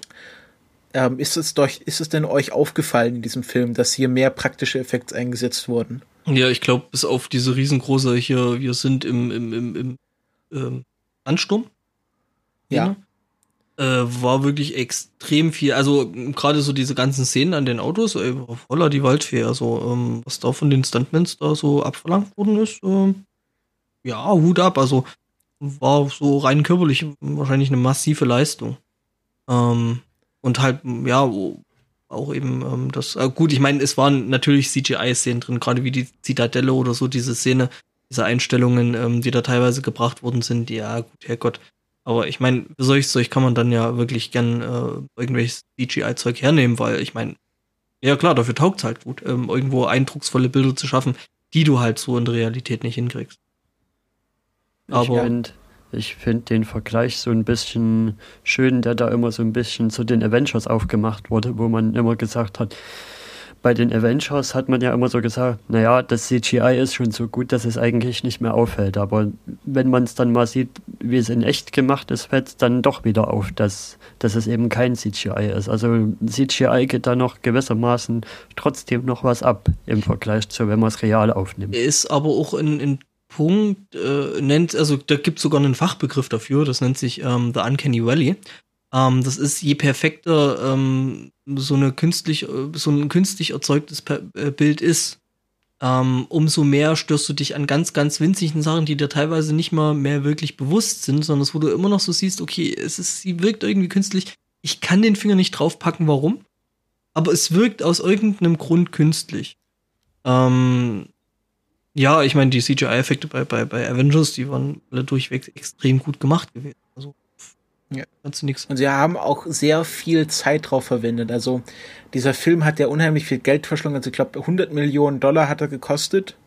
Und, ähm, sie haben 128 Tra Tage auf allein diese Autostunt-Szenen gedreht und hatten am Schluss über 400 Stunden Filmmaterial, aus dem sie diesen Film zusammenschneiden mussten. Andere Regisseure würden da noch, noch, noch glatt noch einen zweiten Teil von dem Film, also von der einen Story draus machen. Also, hey, wir haben jetzt so viel Filmmaterial, hey, machen wir zwei Filme draus. Oh mein genau, Gott, wär, das, das, ähm, das wäre ganz, ganz schlimm. Es gibt, es gibt auch auf YouTube einige, also Behind-the-Scenes-Videos, wo man halt sieht, wie halt irgendwie das Stunt-Double von Charlize Theron unter diesem Warwick hängt, während der irgendwie um durch die Gegend fährt und dann auf einmal gibt's einen Feuerball und ähm, sie haben für diese für diese Leute, die an diesen äh, Stöcken hängen und äh, zwischen den Autos hin und her schwingen, haben sie extra so eine Gruppe von Artisten engagiert, die das machen können. Mhm. Also die die, und, die Szenen fand ich ja echt wirklich echt echt großartig. Also das muss ich sagen, dass mir teilweise vielleicht ein bisschen zu wenig äh, ich weiß nicht, irgendwie hat mir ein bisschen was an der Handlung gefehlt, egal. Ähm, aber also die Action-Szenen waren echt so packend, dass ich mich wirklich mit den Füßen teilweise in den Kinositz gestemmt habe. Und das ist mir echt schon saulang nicht mehr passiert. Ja, Und das mit den Stangen war für mich der einzige Bruch, den ich nicht so richtig nachvollziehen konnte. Ich meinte, sie fahren den halben Film in die Wüste raus, wo nichts ist, kehren zurück und haben auf einmal die ganzen Stangen am Auto, wo die da rumturnen. Wo kommt der auf einmal her? Nee, die waren doch schon die ganze Zeit da. Die waren die ganze Zeit schon dran. Doch, doch, die kamen auch schon davor vor. Aber im, in der Rückfahrt haben sie es exzessiver ausgespielt irgendwie. Ja, es kann ja sein, aber am Anfang, also das ist ja auch so, am Anfang wurden sie die ganze Zeit verfolgt, da konnte, die waren ja nicht die ganze Zeit, also meist die, der, die erste Hälfte des Films sind sie ja diesem, diesem Kriegszug weggefahren und hatten ja keine, keine richtigen Berührungspunkte damit. Auf, auf dem Rückweg sind sie ja bewusst in diesen Kriegszug reingefahren, wo auch mehr Zeit dazu war, äh, eine Interaktion zwischen den Autos zu haben. Ja, deswegen ja. wurden auch dort diese, diese Stangen mehr eingesetzt. Ja, also du hattest die, glaube ich, schon am Anfang bei, bei also kurz nachdem dann aufgeflogen ist, hey, Furiosa ist mit dem Ding abgehauen und mir. Ähm, ja, und da hattest du ja diese Stangentypen auch schon gehabt, äh, an dem Punkt, wo quasi so diese anderen Typen noch dazugekommen sind, die sie dann erstmal ab abwehren mussten und alles wild durcheinander. Ähm, da hast du das ja mit diesen Stangentypen, die dann so irgendwie, ich weiß nicht, sind das Molotow-Cocktails oder irgend so ein Zeug, was die da in die Autos geschmissen haben? So Stäbe mit explosiven Köpfen hatten die dann so. Ja, irgendwie sowas. Ähm, und. Ähm, ja, also sehr viel praktische Effekte, die einfach ganz toll wirken. Auch diese Motorradstunts, die sind ja alle echt und ähm, wenn Greenscreen benutzt wurde oder CGI, dann halt für, für Hintergründe, also dass man da äh, irgendwie ganz klar, so kann halt nicht irgendwie da in den Sandsturm reinfahren und dann einen Film drehen. Das geht halt mhm. einfach nicht. Ja, aber ähm, übrigens, bis auf ein paar kleine Punkte, die ich da hatte, äh, was vielleicht auch wo am Kino gelegen haben kann, äh, der saugeil gewesen ist, also saugeil gemacht. Ähm, was mir aufgefallen ist, ist irgendwie, dass die, die, die, die Farben teilweise massiv abgerissen sind irgendwie. Das sah total komisch aus. Also das hat mich Aha. mehr vom Fachlichen wahrscheinlich her gestört, dass da irgendwie, das habe ich halt in dem Film dann noch ein paar Mal gesehen. Also es kann tatsächlich sein, dass es irgendwie vielleicht auch äh, an der, an der äh, ähm, Projektortechnik da an dem Kino, wo ich war, gelegen hat, weil ähm, das fand ich irgendwie ein bisschen komisch. Weil das halt wirklich überhaupt nicht zu dem, zu dem qualitativen Rest von dem Film gepasst hat. Das war irgendwie so, ja, so die, die das, das, das Rot halt, äh, gerade in dem Sandsturm. Deswegen hätte ich mir gerne noch mal in einem anderen Kino angeguckt. Ähm, dass das, das, das Rot dann irgendwie so ausgerissen gewesen ist und irgendwie total falsch ausgesehen hat in dem Sandsturm. Ähm, als wenn du da einfach bloß so eine, so eine rote, also als einzige Lichtquelle da irgendwie so eine rote Fackel reingeschmissen hättest. Das war irgendwie ein bisschen komisch. Ja, wie gesagt, ähm, kann am Projektor gelesen, gelegen haben. Ja.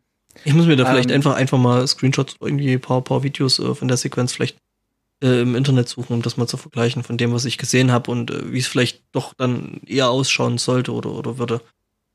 Ja. Es gibt dann auch noch so Geschichten äh, vom Set, dass sich irgendwie Charlize Theron und äh, Tom Hardy, der Mad Max gespielt hat, irgendwie nach den ersten Tagen am Set richtig gestritten haben, als dass diese Anfangsaversion zwischen Mad Max und Furiosa äh, nicht äh, komplett nur gespielt war, und dass sie sich erst nach ein paar Tagen am Set richtig also irgendwie zusammengefunden haben. Und ähm, auch schön ist, dass sehr viel über diesen Film, also Mad Max, äh, kompletter Dialog besteht ja zu 90 Prozent nur aus Grunzern. Ja. Und, und es wird halt auch sehr viel in diesem Film mit Blicken transportiert, also dass Leute sich einfach nur angucken und äh, Mad Max einfach so äh, bejahen oder verneinen grunzt mhm. und äh, Furiosa halt einfach böse reinblickt. Was ist das eigentlich für ein Ding, dass die Tom Hardy immer in irgendwelchen Filmen irgendwelches Zeug vors Gesicht schnallen müssen? Ja, es war halt ganz lustig, dass Tom Hardy am Anfang des Films auch eine Maske ja, trägt. Ja. Ist euch aufgefallen? In diesem Film ist ja alles aus verschiedenen Einzelteilen zusammengeschraubt. Also dieses Warwick, das ist ja ein Auto, was dann ja auf so einen Sattelschlepper draufgepackt wurde. Und äh, Tom Hardys Maske ist ja nicht einfach nur eine Maske, das ist eine Gartenhake, die umgeschweißt wurde. Mhm.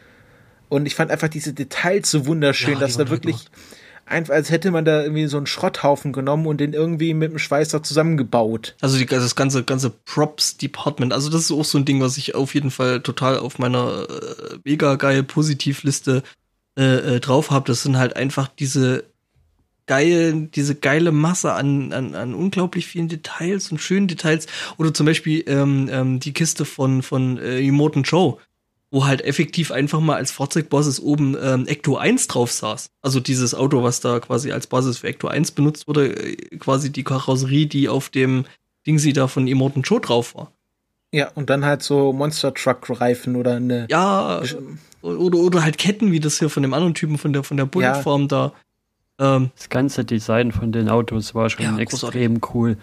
Was mir am besten gefallen hat, waren irgendwie die von den Kleinen, die nicht so besonders mehr eingeführt wurden, als die gibt's halt, diese, diese Igelwegen. Die, mhm. ja, die fand den, ich lustig. Das ist ähm, dieses Auto, was wie so ein Igel aussah. Das ist aus einem anderen Film. Warte, das, das heißt ähm, The Car That Ate Paris da gibt es schon so ein Auto mit so ganz vielen Stacheln. Ich weiß nicht, ob das irgendwie so ein modernes Kunstprojekt äh, gewesen sein soll. Ich glaube, das ist, äh, warte, ich suche mal gerade. Hm. Also, während du suchst, was, äh, was, ich, was, was ich echt extrem geil fand noch, äh, gerade wegen den Autos und wegen den Details, äh, habt ihr die, die Entwicklung, die dieses Warwick äh, äh da, da mitgemacht hat während des Films, also dass dann wirklich irgendwie eben da teilweise noch auch in, in, anderen Einstellungen dann eben die Stacheln von, von, von eben den Autos drin sta äh, noch starken oder teilweise noch irgendwie so, keine Ahnung, so Kreissägen und so ein Zeug, fand ich total lustig, also total schön gemacht als Details halt. Ja, oder ähm, dass dann halt die Tür abfällt und ähm, dass halt, dass sie dann, man sieht ja, das hat zwei Motoren und dann versagt der mhm. eine Motor. Und wie sie dann diese Szene, wo sie da vorne drauf hocken und einfach mit dem Mund Benzin reinspucken. Mhm ähm, also das, äh, the, the Car, The Cars That Ate Paris ist eine australische Horror-Comedy-Film aus dem Jahre 1974 und da kommt auch schon so ein Käfer mit Stacheln vor. Mhm. Und da hat sich halt auch äh, George Miller von solchen Filmen inspirieren lassen bei seinem Autodesign. Und man sieht auch in dem in den äh, Behind-the-Scenes-Videos, äh, da, dass es anscheinend noch einen Sattelschlepper oder einen Autotransporter gegeben hat, der noch in diesem Film vorkommen sollte. Also man sehr viel, dass er einfach einfach Sachen ge gebaut und gedreht haben, die sie einfach nie gezeigt haben, einfach weil es so viel gab. Und dieser Kriegszug, der da dann entsteht, der ist ja auch richtig massiv und auch ähm, wir haben ja noch über das beste Auto noch gar nicht geredet, also äh, ja, ihr könnt euch sicherlich auch denken, welches Auto mir am besten gefallen hat. Der, der Wagen mit dem Lautsprechern drauf, wo dann, also er hat ja irgendwie seinen eigenen Ghetto-Blaster-Auto dann mitgenommen, das auch immer neben Immortan Joes Auto gefahren ist, mhm. damit er immer schön Musik hatte. Hm ja, mit so einem Gitarristen drauf, der die ganze Zeit so Schlachtmusik gemacht hat und aus, der, aus dem Gitarrenhals gleichzeitig noch Flammen geworfen hat. Das genau, war, und er war extrem so, geil, das ganze Ding. An so Federn äh, aufgehangen, damit er auch äh, nach vorne springen konnte und dann mhm. wurde er wieder zurückgezogen, damit er halt richtig auf der Bühne rumtoben konnte. Weil ich das äh, fast ein bisschen schade gefunden habe, weil äh, also für die Rolle in dem Film äh, hätte ich äh, quasi so aus dem FF äh, die perfekte Besetzung gehabt, äh, nämlich Devin Townsend. Der da wirklich total, also nicht, dass ich den Typen da jetzt schlecht fand oder irgendwas äh, oder schlecht machen will, aber Devin Townsend hätte ich in der Rolle unbedingt sehen wollen. Ähm, hätte natürlich vielleicht dran gescheitert, äh, dass der jetzt auch schon ein bisschen älter ist und äh, vielleicht nicht mehr ganz so toll durch die Gegend hopsen kann. Aber das hätte, also ich weiß nicht, wer Devin Townsend kennt und die Musik äh, kennt, die äh, eben der Typ macht. Ähm, das hätte so gepasst wie der Arsch auf den Nachttopf. Ähm, hm. Ja. Dieser dieser Wagen mit dem Gitarristen passt auch so also gut zu dem Punkt, den mhm. Christopher schon mal per Twitter oder sowas gebracht hat, mit, den, mit dem Soundtrack und dem Score, der einfach über den ganzen Film extrem gut ist und ja. wie, wie halt die ganzen Szenen von dem Gitarristen sich, sich harmonisch quasi in den Soundtrack einfügen. Das ja, ist also, extrem gut gemacht. Also der Gitarrist auf, der, auf dem Wagen, der heißt im richtigen Leben Iota, ähm, ist ein australischer Singer-Songwriter äh, mhm. Und Theaterschauspieler hat auch schon beim Great Gatsby als äh, Orchesterleader, äh, also als Orchesterdirigent mitgespielt. ich poste euch mal ganz schnell noch äh, ein, ein, Bild von Devin Townsend, also damit ihr vielleicht auch seht, wen ich da meine. Ähm, mal kurz in den Chat. Und ich glaube, schon rein von der Optik her hätte der sehr, sehr gut reingepasst. Also der Soundtrack von diesem Film stand, stammte von Junkie XL.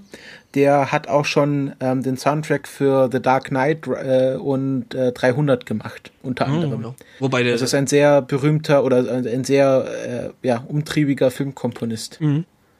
Und es gibt auch ein Video, wo er ähm, erklärt, wie die Musik von ähm, Mad Max funktioniert. Also er hat dann so ein kleines Video, wo er seine Stücke nochmal aufschlüsselt und analysiert oder den Leuten halt erklärt. Aber war The Dark Knight nicht unser allgeliebter Hans Zimmer? äh, warte mal, oder hatte Dark Knight Rises gemacht? Ich schaue das mal kurz nach.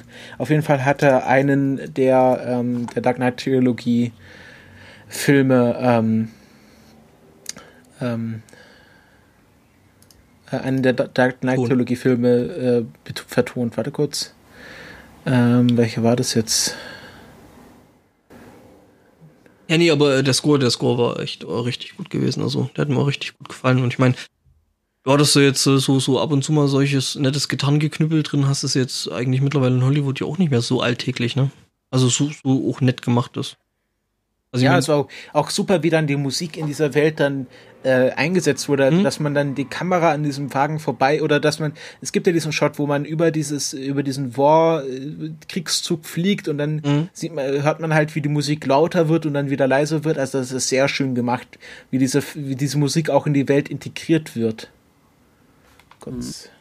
Was ich ja extrem effektiv fand, war, dass nach der gefühlt ersten Stunde nur Haut drauf und Action und schnell und ja kam diese Szene mit erstmal mit den Sümpfen, mhm. wo sich die Szenerie erstmal komplett geändert hat. Oh ja, die, die war so. Ich glaube, gut. alles andere find, findet ja am Tag statt und die Szene da findet in der Nacht statt. Man fährt durch irgendeinen so so einen gruseligen Sumpf mit solchen, mit solchen starksten Wesen. Ja, diese Stelzenläufer, die fand ich total cool. Die habe ich, habe ich so im, im, im Kino so gedacht, so, yeah, geil. Die passen da so richtig schön rein und die, die haben das Bild halt irgendwo noch so richtig so komplettiert und ah ja, die fand ich auch richtig cool. Also, beziehungsweise es war ja nicht in der Nacht, glaube ich, wo die da durchgefahren sind, sondern es war halt einfach neblig. Es war es, jetzt, nee, nee, es war aber auch schon sehr. Es, es war dunkel, es war dunkel, plus ja. es war neblig irgendwie. Hm. Um, ähm, ja, ja. Es wirkte schon sehr nächtlich. Und es gibt halt auch. Obwohl das dann noch den coolen Effekt hatte, dass dann die Flammenwerfer nochmal extrem gut rausgekommen mhm. sind. Und, und ja, der Suchscheinwerfer. Blaue Stimmung. Es gab halt auch so Szenen, die halt wie ein Gemälde waren, also als Still nochmal wahrscheinlich viel besser funktionieren. Also einmal diese Szene, wo das Warwick durch diesen Sumpf fährt und man sieht halt diese Figuren auf den Stelzen, die da so rumstarksen. Ich würde sogar weitergehen. Das halt wie so ein Dali-Gemälde. Nee, ich würde nicht sagen Gemälde. Ich würde eher, also was, was mir teilweise oder was mir sehr, sehr häufig aufgefallen ist, ähm, die Einstellungen, die wirkten wie Bilder aus einem Comicbuch. Gerade zum Beispiel, wenn Immortan Joe gefahren ist. Dann hattest du immer so, wirklich so, hast du gedacht, okay, das könnte jetzt irgendwo ein Bild aus einem, aus einem Comic sein.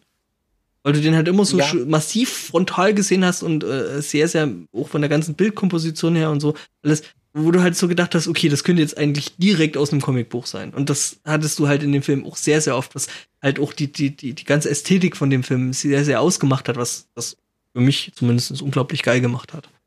Ich finde auch das Aussehen von diesem Immortan-Schuh einfach ja. extrem großartig. Mit dem weißen Gesicht und dann den dunklen Schatten und dann noch den roten Adern, die dann das Auge teilweise so überlagern. Und es, es war halt relativ lustig, weil der Typ ja eigentlich schon äh, nach vorne den großen Macker gemacht hat und eigentlich aber schon ziemlich, äh, ja, eigentlich zusammengeklappert gewesen ist, ne? Hm. Ja, mit seiner also, Plastikrüstung, die er da am Anfang ja. anzieht. Also er war schon, ähm, der Schauspieler ist übrigens der Bösewicht, glaube ich, auch aus dem ersten oder zweiten Teil, ich bin mir nicht ganz sicher. Aber der hat schon mal den Bösewicht in einem Mad Max-Film gespielt. Weiß ich nicht, einen Haupt... Äh, ja, es, es, war anscheinend, glaube ich, der Hauptbösewicht im ersten oder im zweiten Teil. Mhm. Ähm, weil ich schaue das nochmal gerade nach. Ähm, das muss, ähm, müsste ja rauszufinden. Währenddessen können wir ja schon mal über ein bisschen vielleicht auch über, über Nax, also was ja einer der Warboys ist, äh, ja, sprechen. Der ähm, ist anscheinend auch so gerade ein Rising Star in Hollywood. Was und, jetzt, äh, äh, es ist lustig, ich habe mir gedacht, ey, verdammt, irgendwoher kennst du das Gesicht, irgendwoher kennst du das Gesicht. Ja, ist Nicholas Hoult, heißt der. Mhm. Äh, mir ist es dann, also mir ist dann aufgefallen, woher ich den kenne. About the Boy. Ja. Der hat das Kind in About the Boy, äh, About a Boy gespielt ähm, mit Hugh Grant und. Ja, er war auch, er war auch The Beast in X-Men Days of Future Past. Mhm. Äh, Daher, da ich den Film noch nicht gesehen habe. Hm. Ähm, also dann noch gespielt, äh, hieß äh, Warm Bodies hat er auch schon anscheinend mitgespielt. Nur so ziemlich viel, also so was ich dann so über IMDB rausgekriegt habe, dann schon haufenweise Serienzeug und so. Also viele Serien ja. Gemacht haben. Also. Walking Dead war in zwei, äh, in zwei Folgen drin. Ähm, genau, also er, er ist anscheinend gerade so ein Aufsteiger in Hollywood, wahrscheinlich durch diesen Film jetzt noch viel, viel mehr. Mhm. Und was halt schön ist, ähm, er ist irgendwie so ein, ein Schönling und wird auch oft wegen seines Aussehens gecastet und äh, George Miller äh, rasiert ihm erstmal den Kopf. Äh, Schminken die Augen schwarz und, und sprüht ihm irgendwelchen Chromscheiß ins, ins Gesicht. Genau. Äh, und das ist halt schon ein Bold Move oder auch Charlize Theron, auch eine, eine wunderschöne Frau eigentlich. Erstmal Kopf rasieren, äh, äh Öl ins Gesicht schmieren und äh, ich hat nur einen Arm. Ich fand ja die Szene schön, wo sie so quasi ist, ist, ist War-Make-up nochmal kurz auffrischen musste, so irgendwo so hinter das Lenkrad ja. gekrapscht, nochmal so ein bisschen altes Fett rausgeholt und über das war einfach, Das war einfach super. Ja, die war so super. Der hat halt so viel Realismus in diesen Film reingebracht, mhm. dass sie einfach, dass das einfach verschmiert und dass sie einfach nochmal nachschmieren muss, also nach, ja, schmieren muss, mhm. ist halt Schmieröl, also von dem her also das ist einfach, das, diese Liebe zum Detail ist einfach so fantastisch in diesem Film. Mhm. Dass ja. das so, und auch das, dass dann, sie hat, die, dieser, dieser Schaltknüppel, das war ja ein Hüftknochen, mhm. aber man konnte diesen Hüftknochen rausholen, dann ist es ein Messer und ja. ah, das war so schön. Äh, das, das habe ich vorhin, äh, wir hatten es auf, also wir sind ja quasi vorhin im Vorgespräch schon so ein bisschen kurz ins Diskutieren gekommen, wo ich dann halt auch meinte, also ich hätte mir den Film auch ganz gerne zweimal angeguckt, beziehungsweise ich werde mir den Film auf jeden Fall auch nochmal äh, in Ruhe angeschaut und vielleicht dann auch auf irgendeinem Datenträger, wo ich dann einfach mal stoppen kann oder mal zurückspulen kann und äh, mir da bestimmte Sachen und Einstellungen einfach nochmal auseinandernehmen kann. Äh, weil du, also ich sag mal so, du bist halt auch in dem Film, wenn du jetzt wirklich das erste Mal den, den noch nicht gesehen hast, das erste Mal im Kino bist, du bist halt teilweise echt erschlagen. Also hm. einfach von den ganzen Details. Hast du ihn in 3D gesehen? Ich habe ihn in 3D gesehen. Äh, das war ein Fehler. In echt? Ich also habe ihn hab, auch in 3D gesehen. Ich habe ihn zweimal gesehen. Ich habe das erste Mal in 2D geschaut und das zweite Mal in 3D. Und ich muss sagen, das 3D hat einfach, war einfach zu viel. Das hat, danach hatte ich Kopfschmerzen, danach war mir schlecht. Okay. Und in 2D, ich würde sagen, dieser Film wird in 2D noch besser als in 3D. Kann ich mir sogar vorstellen. Also ich habe ja gerade eben. Weil der schon so ein Overkill an sich ist, mhm. dass dieses 3D einfach alles noch mal, schlechter machen noch, kann. Noch mehr ist. Ja, also das habe ich halt auch ein bisschen so auf meiner Kritikseite halt eben, weil ich in 3D gesehen habe äh, was ich da halt stehen habe, ist halt, es waren halt sehr viele von diesen typischen, hey, wir schmeißen euch Zeug ins Gesicht äh, Effekten, einfach ums 3D auch ein bisschen, äh, weiß ich nicht, ja, zu verargumentieren oder, oder halt, ja, es, es, muss halt mit 3D sein, weil äh, jetzt der neue heiße Scheiß und so. Äh, weiß ich nicht, ja, kann gut sein. Also kann sogar sein, dass der Film in 2D vielleicht sogar sehr viel besser funktioniert, weil eben diese doch sehr epischen und sehr, sehr tollen Einstellungen drin sind. Zum 3D bin ich ja mittlerweile leider der Meinung, dass, dass wir uns dem, da können wir dagegen wettern, wie wir wollen, aber dagegen wehren können wir uns auch nicht. Nee, das wird irgendwann nicht. in jedem Kino mit drin sein, wie, wie es halt damals von Schwarz-Weiß zu Farbe gegangen ist, wird es immer mehr 3D geben und irgendwann wird es nur noch 3D geben. Ja, ich denke aber auch, dass irgendwann die Technik einfach oder beziehungsweise die Filmemacher anders drauf eingehen. Das heißt, irgendwann wurde halt Farbfilm einfach normal. Es gab halt kein Film noir mehr und kein Schwarz-Weiß-Film mehr. Ähm, und, oder, oder beziehungsweise auch mit dem ganzen Sound, Soundzeug. Ich meine, du hattest einfach eine ganze Weile, wo hier das ganze THX-Zeug und so rauskam, einfach Filme, die maximal auf den Effekt eben von der einen Technik gesetzt haben. Kennt ihr diese Simpsons-Szene? Welche? Wo THX verarscht wird. Es gibt aber in THX verwendet am Anfang immer dieses ja. und da gibt es bei Sims eine Szene, wo das so lange gemacht wird, dann platzen die Gläser ja, ja. und irgendwie äh, die Flasche explodiert und Leuten fangen an aus dem Ohr zu bluten mhm. und dann ist jetzt einfach nur ähm, äh, Grams dort im Kino und sagt lauter. Mhm. Ja, das genau, das, das ist halt so ein, so ein Zeug. Und du hattest halt teilweise einfach Filme, auch wo das Zeug aufkam, äh, wo das halt wirklich maximal als Effekt benutzt wird. Und ich denke, auch 3D-Filme werden ab dem Zeitpunkt ähm, einfach besser werden und glaubbar, auch glaubhafter werden, wenn das halt nicht mehr, also wenn das bloß noch ein Effekt aus, aus der ganzen Palette ist und wenn, ich meine, gut, man muss sich vielleicht auch selber ein bisschen dran gewöhnen, dass das halt jetzt so ist und vor allem auch Filme machen, müssen das nicht mehr bloß des Effekts halber machen, sondern das halt einfach ganz normal in ihren Workflow, in ihren äh, Arbeitsweg und Bilder machen, äh, integrieren und ich denke, dann wird es auch gut und dann wird es auch nicht mehr stören. Ja, das ja. kann gut sein. Und ich sage, ich, ich bin ja auch nicht äh, absolut gegen 3D. Ich sage einfach nur, die aktuelle Technik ist noch nicht so ausgereift, dass sie angenehm ist. Ja, in dem Moment, wo du dir eine Brille im Kino aufsetzen musst, ist die Technik für mich einfach noch äh, Brückentechnologie. Das auch. Hm? Ähm, ja, äh, wie fandet ihr denn, also Jetzt können wir mal zu den Kritikpunkten übergehen. Ich, ich glaube, wir haben klar gemacht, dass dieser Film äh, der beste Film aller Zeiten ist. Nee, ich also, hatte noch ein Lob, weil wir, weil wir ja hier gerade noch bei, bei, bei Nex waren eigentlich. Was, was für mich da so ein bisschen das Zeichen auch für den gesamten Film ist, ist, er hat an sich auf der ersten Betrachtungsebene nicht viel Story, aber der Unterbau ist einfach extrem groß. Ja, nee, der, der, hat nicht, der hat nicht viel Story, der hat nur eine viel, Ja, es wird in ganz vielen ganz kurzen Stories angedeutet, was da an, an Lore dahinter steckt und was da an an ausgearbeiteten Geschichten hinter jedem Charakter, hinter hm. jedem Charakter und hinter jedem Kult quasi steckt. Also der hat Zum Beispiel ja das, mit das diesen ja Warboys, dass sie sich Chrom ins Gesicht sprühen und irgendwas von Valhalla faseln. Und sei mal Zeuge. Zeuge. Zeuge. Nee, äh, Nax, Nax hat halt relativ wenig Screentime, macht aber in der, in der, äh, ja, wenigen Zeit, die er halt wirklich auf dem Schirm ist, oder, oder ja im Bild ist, äh, hat er halt wirklich eine ganz, ganz krasse Charakterentwicklung. Ja.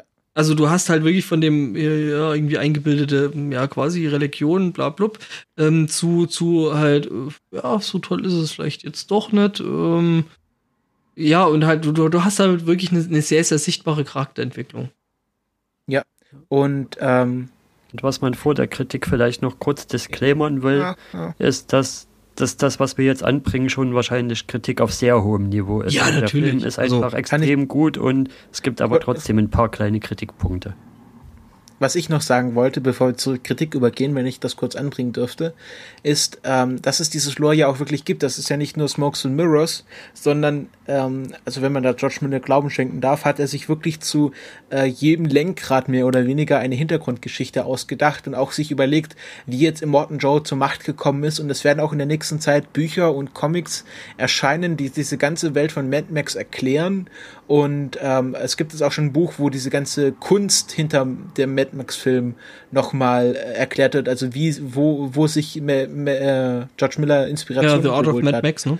Und das finde ich halt eigentlich ganz schön, dass in, im, im Hauptfilm sich auf die Action konzentriert wird, also das, was man am besten im Kino rüberbringen kann und Leute, die sich gar nicht, die jetzt nur einen krassen Actionfilm sehen wollen, aber sich nicht mit der Geschichte beschäftigen können, damit auch nicht belästigt werden, aber auch Leute abholt, die halt sagen, ich will jetzt alles über diese, diese Welt wissen, ich will wissen, wie diese funktioniert und dann kann sagt, okay, hier hast du Bücher, hier hast du Comics, es wird alles dir noch erklärt. Nörde dich rein. Das kannst du halt, kannst du halt so weit gehen, wie du willst und da wird dir nichts aufgedrückt.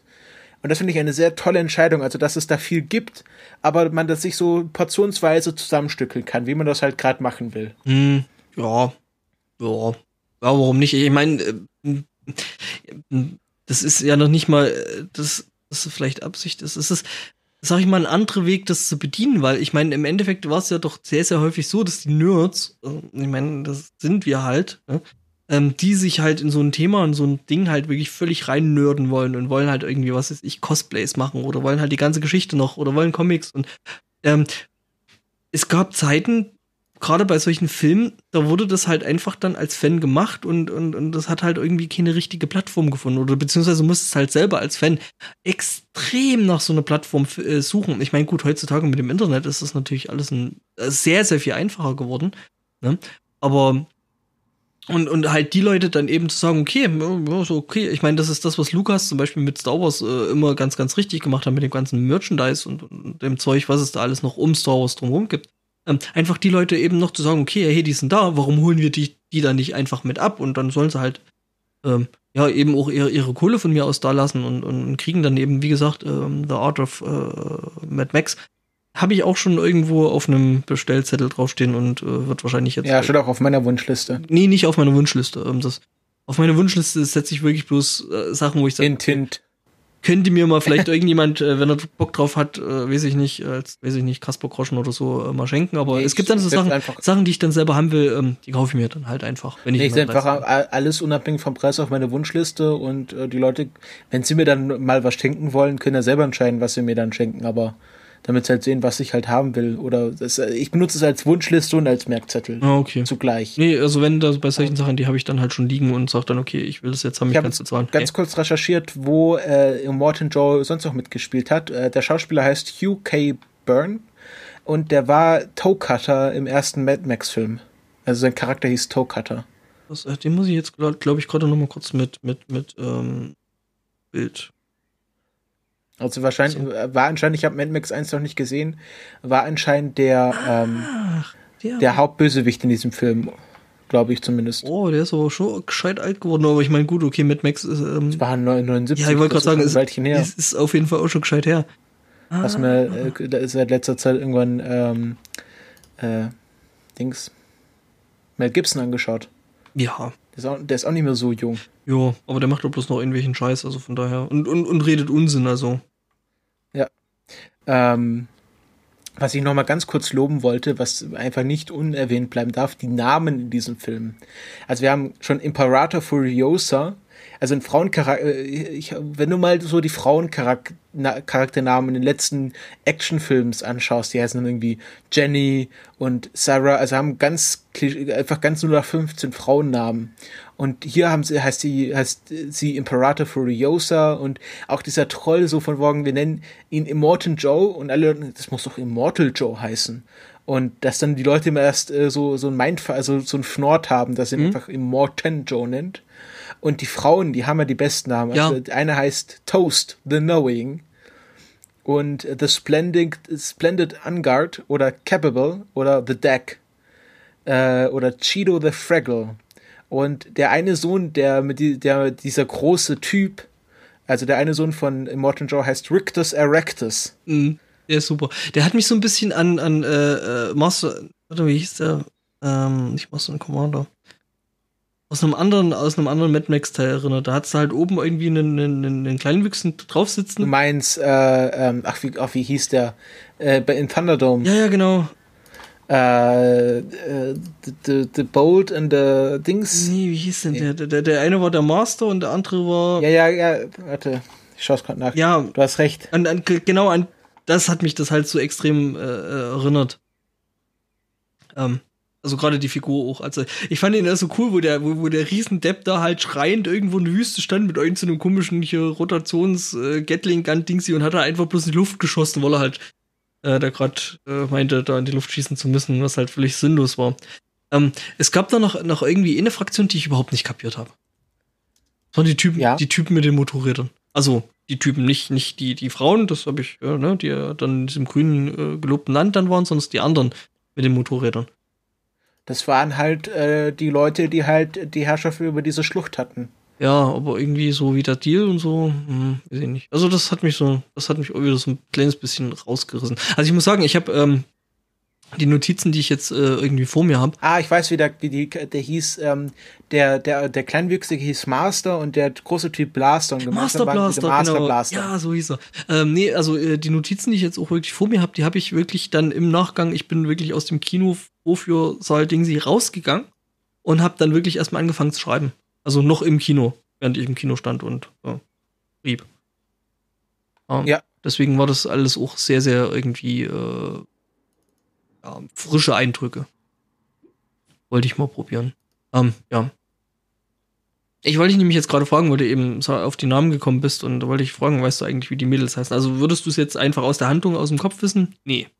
Also ich weiß, was eine Toast heißt. Mehr hätte ich jetzt aus dem Kopf nicht mhm. auch hätte ich nicht gewusst. Aber ähm, ja, also die Namen waren jetzt auch nicht so wichtig in diesem Film. Ich finde es einfach lustig, dass man da sich auch irgendwie einfach mal so lustige Namen ausdenkt, mhm. auch für Frauen, weil ich finde, das ist ja auch ein Zeichen von, sagen wir mal, von Nachlässigung von Frauenrollen, dass die keine kreativen Namen bekommen. Und ja, halt einfach von einer Rolle generell. Ich meine, wenn, wenn, ja, wenn jetzt genau. eine Rolle John Doe oder äh, Jane Doe heißt, dann ja. Ja, aber wenn du überlegst, wie die Frauen in Actionfilmen heißen, die heißen, haben einfach ganz generische Namen und die Männer sind irgendwie immer mit den lustigen, coolen Namen. Entweder, entweder das haben, sie haben irgendwelche welche komischen beiläufigen Namen oder russische. Ja. Oder sag mir mal die Namen von den letzten drei Bond-Girls. Muss ich jetzt passen, weil ich die letzten drei Bond-Filme noch nicht gesehen habe. Ähm, ja, aber auch, ich glaube, mit, mit dem wüsstest du nicht, wie die Bond-Girls hießen. Das ja. ist einfach, einfach, dass man da auch mal, äh, ja, oder, also generell der Name Imperator Furiosa. Ja, der ist, halt einfach, halt gut. Ja, das ist so, okay, Frauen einfach, einfach, so, einfach mal so richtig schön. Es gibt jetzt, gibt jetzt die eine Fraktion von Nerds, die ihre Töchter Lea nennen und die andere Fraktion von Nerds, die ihre Furiosa Töchter nennen. Furiosa nennen. Es ist halt wirklich so, der Name, okay, wollen wir jetzt dick auftragen oder richtig dick auftragen? Und dann kommt einer von hinten gesprungen und sagt, voll auf die Fresse! Und dann kam der Name bei raus. Ja. Also. Was ich, ähm, bevor wir jetzt endlich in die Kritik einsteigen, mhm was ich äh, einen sehr interessanten Vergleich fand, den ähm, der Picknick am Wegesrand oder genauer, ich weiß nicht, also äh, Leitmedium Georg Sedlak, äh, Gregor Sedlak angebracht haben, war, das ist ja eigentlich keine, was? Das ist Picknick am Wegesrand. Ja, meine ich Podcast. Ja. Ähm, das ist ja eigentlich keine richtige Autoverfolgungsjagd ist, sondern mehr eine Seeschlacht.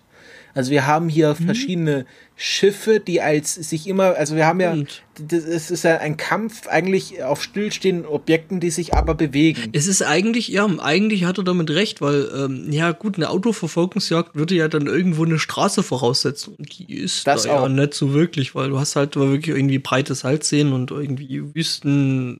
Äh, Ebenen, auf denen sich dann halt diese ja, Verfolgungsjagd irgendwie zuträgt, bis auf halt die Flucht sehen. Ja, und dann geht's halt hier darum, dass sich irgendwie also wer, wer den Film Master und, Masters und Commanders kennt, den wir vielleicht hier auch mal besprechen können, weil ich den auch sehr toll finde. Oh ja, den habe ich auch richtig gefeiert. Den fand da geht's auch viel darum, äh, wer ist jetzt schneller und dass man sich da richtig positioniert und das ist halt einfach wie eine wie eine See oder auch jetzt auch heute eine Raumschlacht ist, also dass es da irgendwie verschiedene Schwärme gibt, die sich dann gegeneinander positionieren. Christopher, das ist alles nur Science Fiction. Wir haben noch keine Raumschlachten.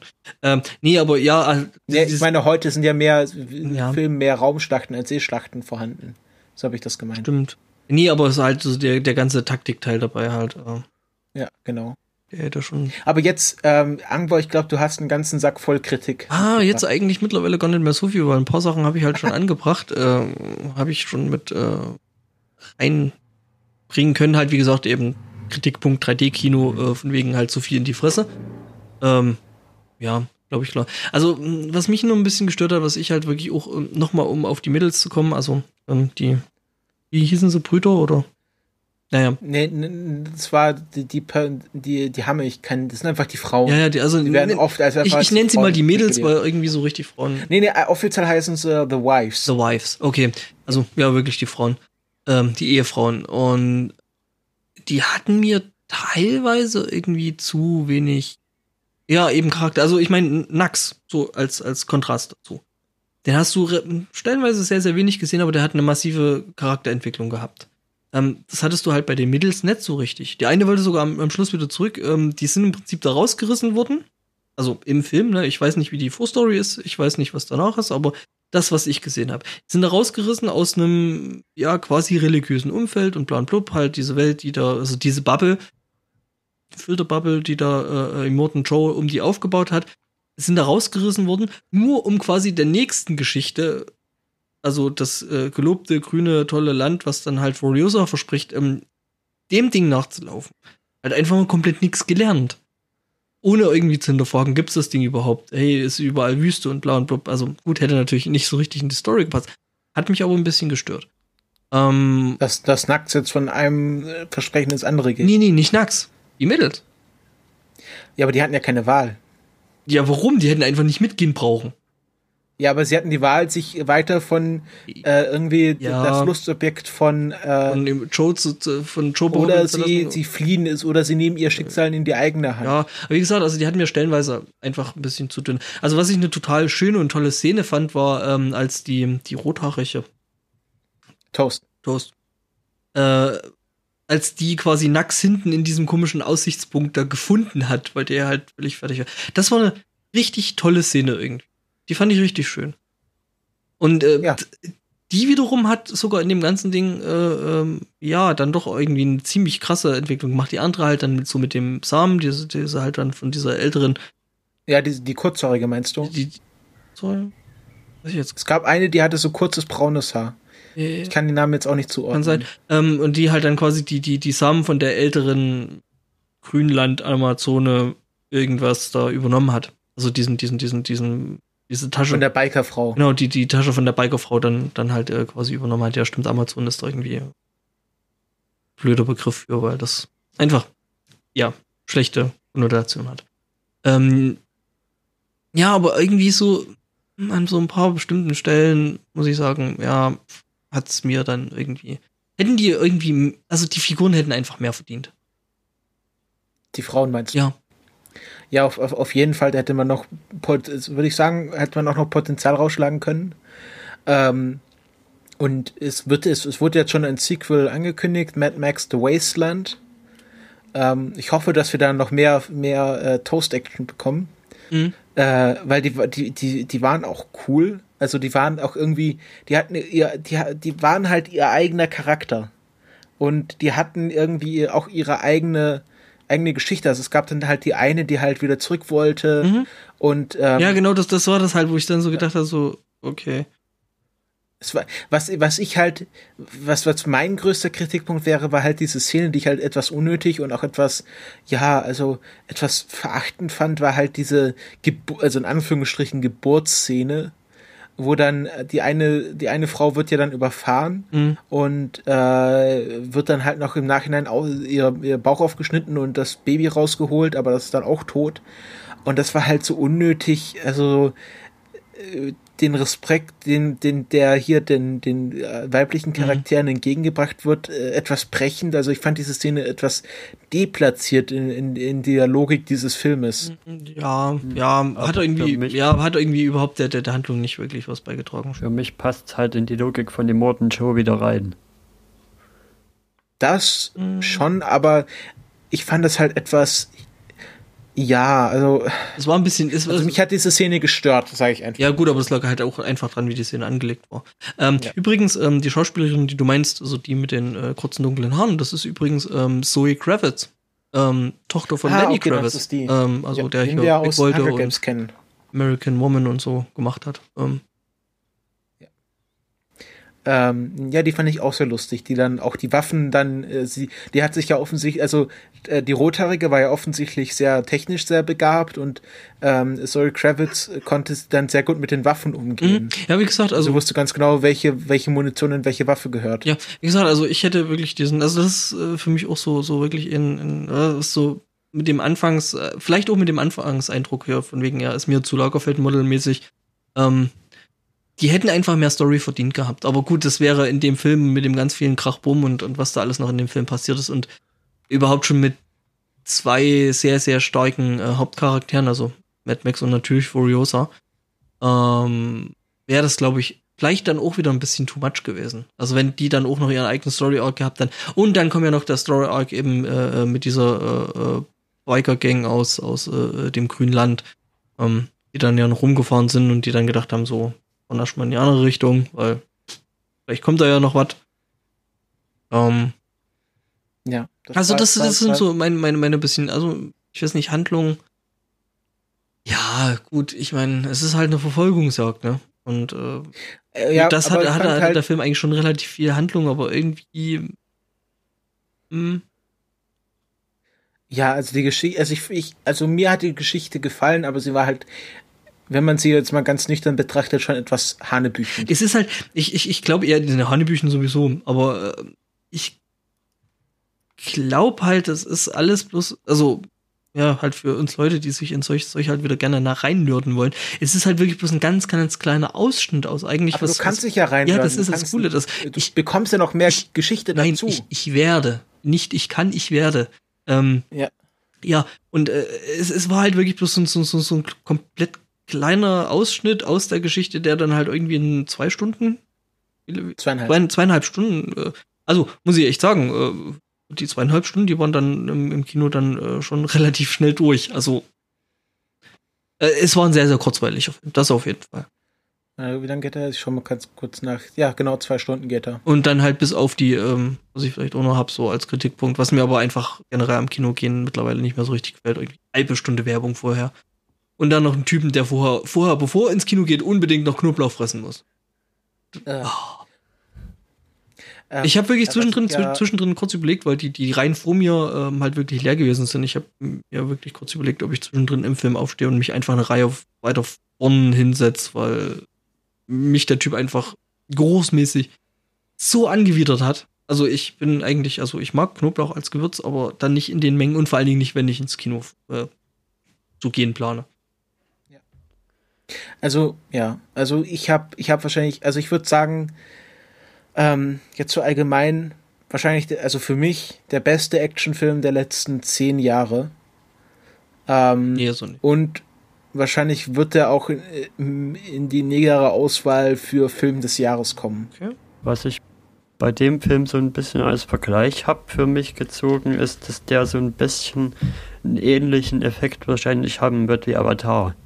Also von der Story ist da zum Beispiel gerade nicht so viel, aber, aber er, er wischt halt einfach mal mit dem, mit dem ganzen Action-Genre der letzten zehn Jahre, auch mit gewissen Marvel-Filmen einfach mal den Boden und ja, also, also ich sag mal so, Age of Ultron hat sehr stark verloren, nachdem ich Mad Max gesehen habe. Ja. Also ich sag mal so, Avengers stinkt schon sehr stark gegen den Film ab. Ja, wo, wobei, na gut, das ist halt auch wieder das Ding, weil ich meine, Avengers war halt dann schon wieder zu viel uh, more of the same. Also. Das auch. Es war halt wieder, es war halt wieder ein Avengers-Film. Also, yet another Avengers. Und äh, wir, wir, haben jetzt irgendwie durch die ganzen ähm, Extra-Filme, also Captain America und, und Iron Man und Hulk und was es da nicht noch alles für Filme gab, haben wir im Prinzip das ganze Ding schon sehr, sehr häufig gesehen. Und Mad Max war halt auch einfach von der ganzen Bildsprache und von dem ganzen Setting her wieder was komplett anderes gewesen. Und das, das, das ist auch das, was zum Beispiel Guardian so geil gemacht hat, weil das Setting einfach wieder mal komplett anders war.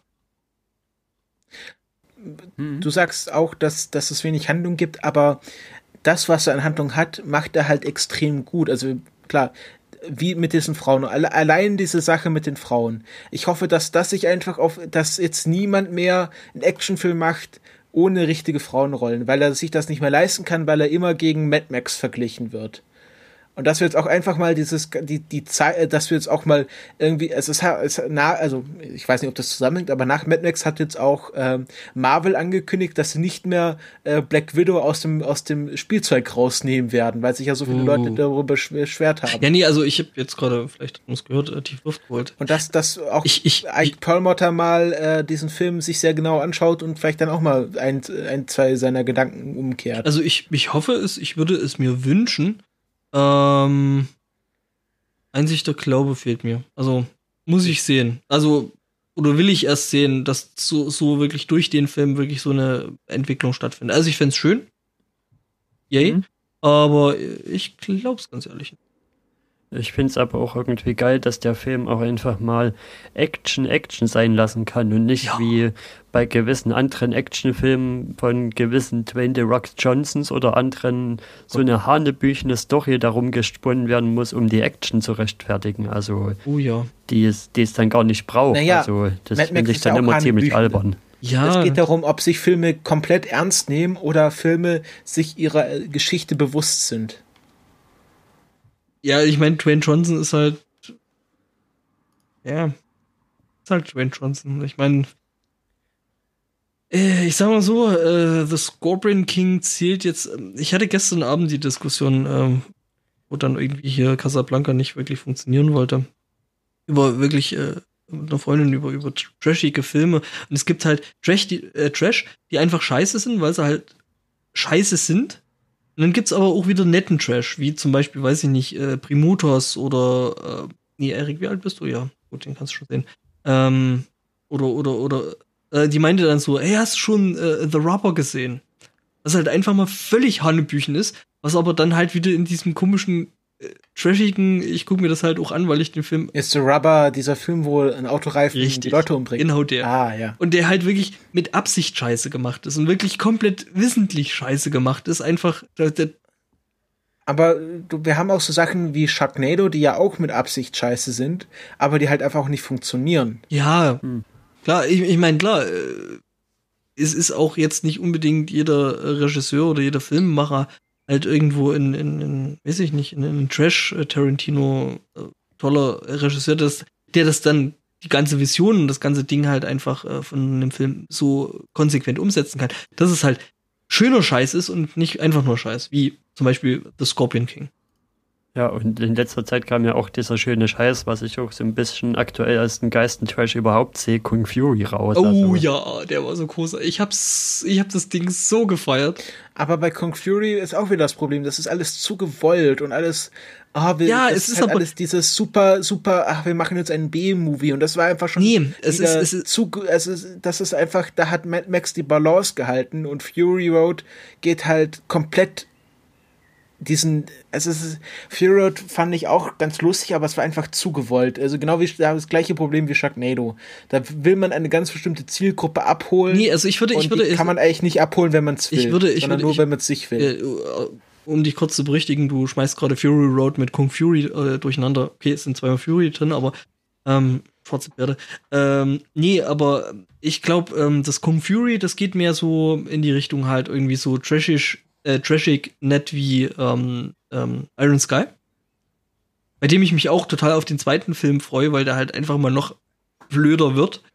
Ähm, und da ist dann wieder, ähm, sag ich mal, vielleicht Mad Max wieder die Spur, nimmt sich dann doch wieder die Spur ernster und äh, macht dann halt. Also macht sich nicht im Film noch über sich selbst lustig, wie es eben zum Beispiel auch bei Kung Fury war, äh, wo er halt dann so Hackerman und äh, We hack through the time und, und, und, und dann halt Velociraptoren mit, mit Lasern und, und weiß Teufel nicht. Also, ich fand's total lustig, ich hab das Ding total gefeiert. Also, ich, es, es war irgendwie so eine nette halbe Stunde. Also, sehr viel mehr davon muss ich vielleicht nicht sehen, aber irgendwie mal so für einen kurzen Lacher war es auf jeden Fall richtig gut gewesen. Ja, es ist halt einfach nicht mehr als ein simpler Witz und das war's. Ja, es ist ja. ein Witz, es ist ein bisschen längerer Witz, der auch ein bisschen länger funktioniert. Ähm, ähm, ja, ähm, vielleicht ein bisschen Bewertung zum, zum, zum Mad Max, vielleicht noch, bevor wir da irgendwie jetzt noch massiver abdriften. Also, wie schon gesagt, ich gehe, ich sag, bester Film, bester Film des Jahres bis jetzt. Denk dran, wir wollen noch wohin.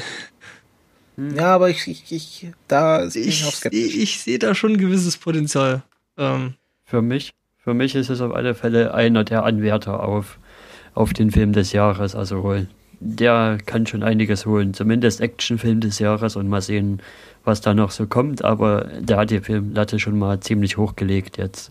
Da muss man erstmal wieder rankommen. Hm. Also ich fand ihn auch durchaus ein sehr, sehr unterhaltend. Ich, wie gesagt, ich habe stellenweise so ein bisschen meine Probleme mit dem, was ich, Probleme, ich habe halt ein paar Kritikpunkte dran. Ich meine, es muss mir ja auch nicht unbedingt komplett alles äh, gefallen an dem Film, aber ich fand es einen total unterhaltsamen Film. Wie gesagt, die Action-Szenen, die waren teilweise wirklich so gut, dass ich mich wirklich mit den, mit den Füßen äh, in meinen Kinositz gestemmt habe, was mir echt schon, wie gesagt, lange nicht mehr passiert ist. Und also ist auf jeden Fall ein Film, den man sich angucken sollte und vor allen Dingen der für mich auch sehr, sehr gut auf der großen Leinwand funktioniert.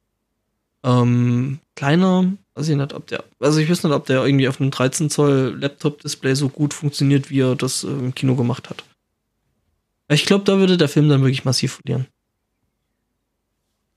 Ja, ich glaube auch, den muss man im Kino sehen.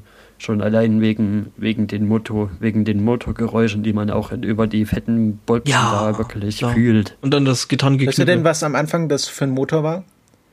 Äh, war das ein mir oder war das ein, ein Mopa? Es war ein Intercept, es war ein Motor von einem Interceptor. Dem Auto von Mad Max. Ach so, ja, aber äh, ich war jetzt schon wieder bei der Juna Tingsy. Ach so. Also. Ah, nee, so, so weit wollte ich gar müsste, nicht. Müsste, also so vom Aussehen her würde ich, hätte ich jetzt äh, auf Mopar getippt. Ja, dieses äh, Motorengeräusch, was man am, am Anfang hört. Mhm. Ganz am Anfang des Films. Ja. Ja, also. Äh, es gibt auch ein sehr schönes Video, die das erklärt, warum man der Action des Films so gut folgen kann. Was ich persönlich fand, ich weiß nicht, ob es euch anders geht ähm, die erklärt, dass, dass ähm, sehr viel der Action im, in der Mitte des Bildes stattfindet und äh, wenn ein Schnitt passiert, sind deine Augen schon dort, wo die nächste Action, äh, ja, der nächste Mittelpunkt der Action ja, ist. Und man also gut geschnitten. kann die Augen mit minimalen Bewegungen kann man dieser der Action folgen und dadurch ist sie so äh, ja so mhm. strukturiert. Mhm. Ähm, ja, also geschnitten war auf jeden Fall sehr sehr gut. Gerade auch ein sehr sehr also das, was du jetzt gerade ansprichst, ähm, wird vor allen Dingen bei sehr, sehr schnellen Szenen immer ähm, eher schwierig, dass du eben der ganzen Geschichte noch folgen kannst. Wenn du jetzt wirklich irgendwie gerade in der einen Szene vorm Schnitt noch irgendwie am, am rechten Rand der Leinwand hängst mit deinen Augen, weil du da halt irgendwas gerade verfolgen musst, weil da gerade was passiert. Und wenn das nächste Ding dann quasi so auf der komplett anderen Seite ist, also das ist eigentlich das, was du versuchst im Filmschnitt dann am Ende äh, immer ein bisschen zu äh, äh, ja, verhindern, und ja klar, wenn dann natürlich beim, beim Film dann natürlich schon irgendwo da ein Augenmerk drauf gelegt wird, ähm, hast du es im Schnitt natürlich einfacher, beziehungsweise kannst äh, ja den Schnitt dann einfach viel besser äh, komponieren.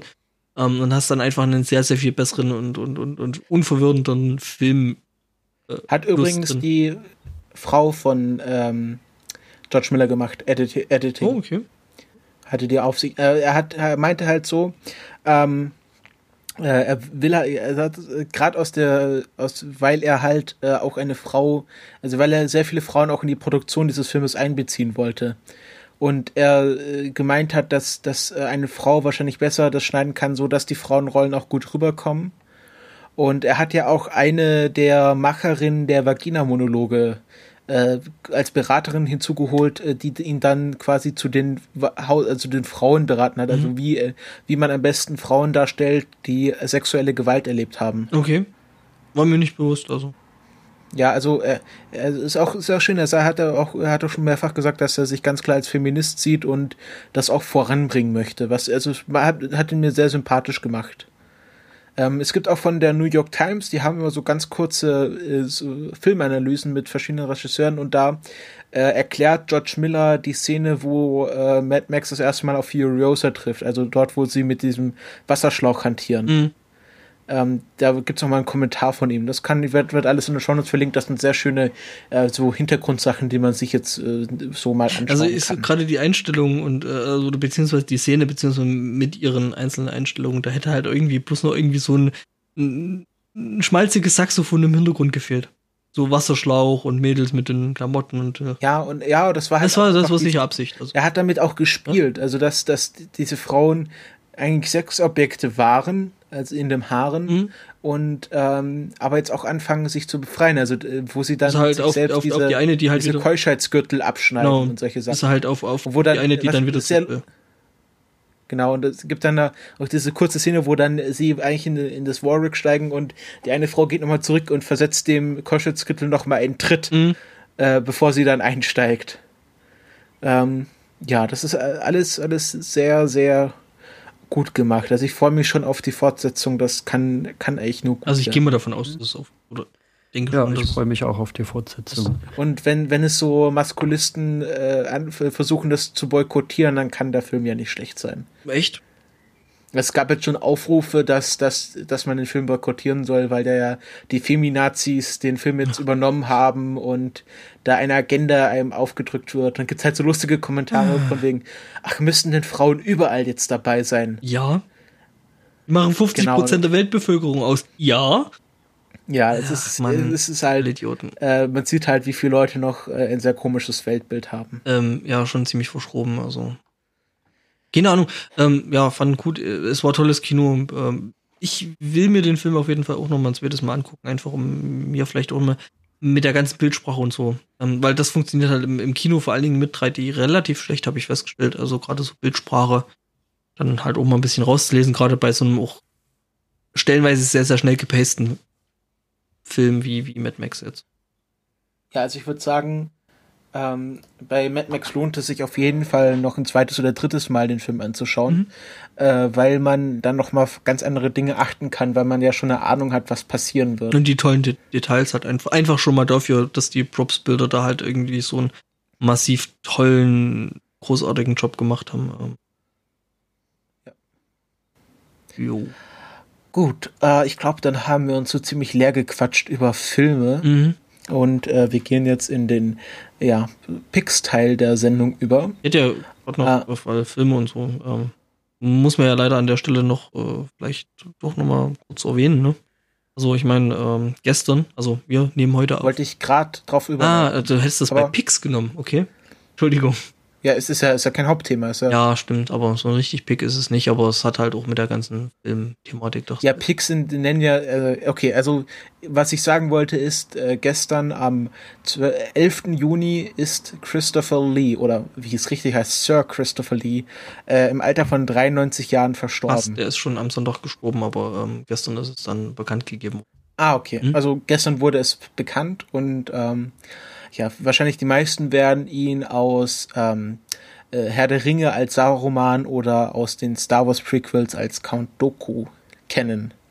Oder als Stimme von König Haggard im letzten Einhorn oder als Dracula, als Bond-Willen. Also der Mann hat echt so viel geschrieben, äh, äh, gespielt, dass er ähm, sogar mit zwei Einträgen im Guinness Buch der Rekorde ist. Ähm, zum einen eben äh, mit den meisten Rollen, einfach mit den meisten Credit, also er war in den meisten Filmcredits gewesen mit irgendwelchen Rollen und er ist halt ähm, die größte Hauptrolle im wahrsten Sinne des Wortes, also rein körperlich. Ähm, hatten wir gestern Abend noch eine nette Diskussion drüber. Ähm, er, er hat irgendwie sieben Sprachen gesprochen, war Geheimagent im Zweiten Weltkrieg, äh, hat äh, der, das SAS mitgegründet. Hat das SAS mitgegründet, hat Tolkien selber noch kennengelernt und mit dem über den Herr der Ringe gesprochen. Ähm, ja, einfach ein Typ, der mit 80 Jahren einfach mal noch ein Metal-Album aufnimmt, ist mir ja sowieso grundsympathisch und äh, ja, es ist auf jeden Fall ein ganz, ganz großer gegangen. Das Metal-Album basierte ja darauf, dass er seine Familienlinie zurückgeführt hat, die er bis auf Karl den Großen zurückführen konnte. Okay. Also er stammt aus einem sehr alten, äh, wahrscheinlich schottisch, oder? War er Schotte? Oh, fragst du mich jetzt an der Stelle wirklich zu viel. Um. Ähm. Auf jeden Fall konnte er seine, äh, seine Familienlinie bis äh, Karl des Großen zurückführen und darauf hat er die, die, das Konzept des Metal-Albums basiert, glaube ich, mhm. habe ich gelesen. Ja, ist ziemlich cool und dann halt auch ähm, aus verschiedenen anderen ähm, Sachen, die ich mir halt doch ganz gerne anhöre. Äh, als Sprecher bei Manowar, äh, als Sänger bei, bei Rhapsody of Fire äh, wo es da unglaublich schöne Lieder und ey, ohne Scheiß, der Typ hatte eine richtig, richtig geile Stimme. Also der hatte einen nee, richtig geilen Tenor war, gehabt.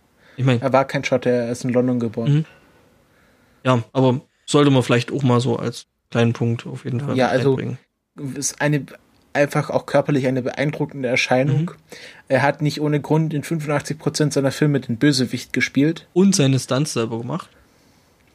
Ja, er war in drei Stuntmans-Vereinigungen und hat halt, soweit es ihm sein Körper erlaubt hat, alle seine Stunts selber gemacht und äh, ja. er hat 1900, ich sehe gerade, 1997 hat er, nee, 1979 hat er in Captain America 2 Death Too Soon mitgespielt.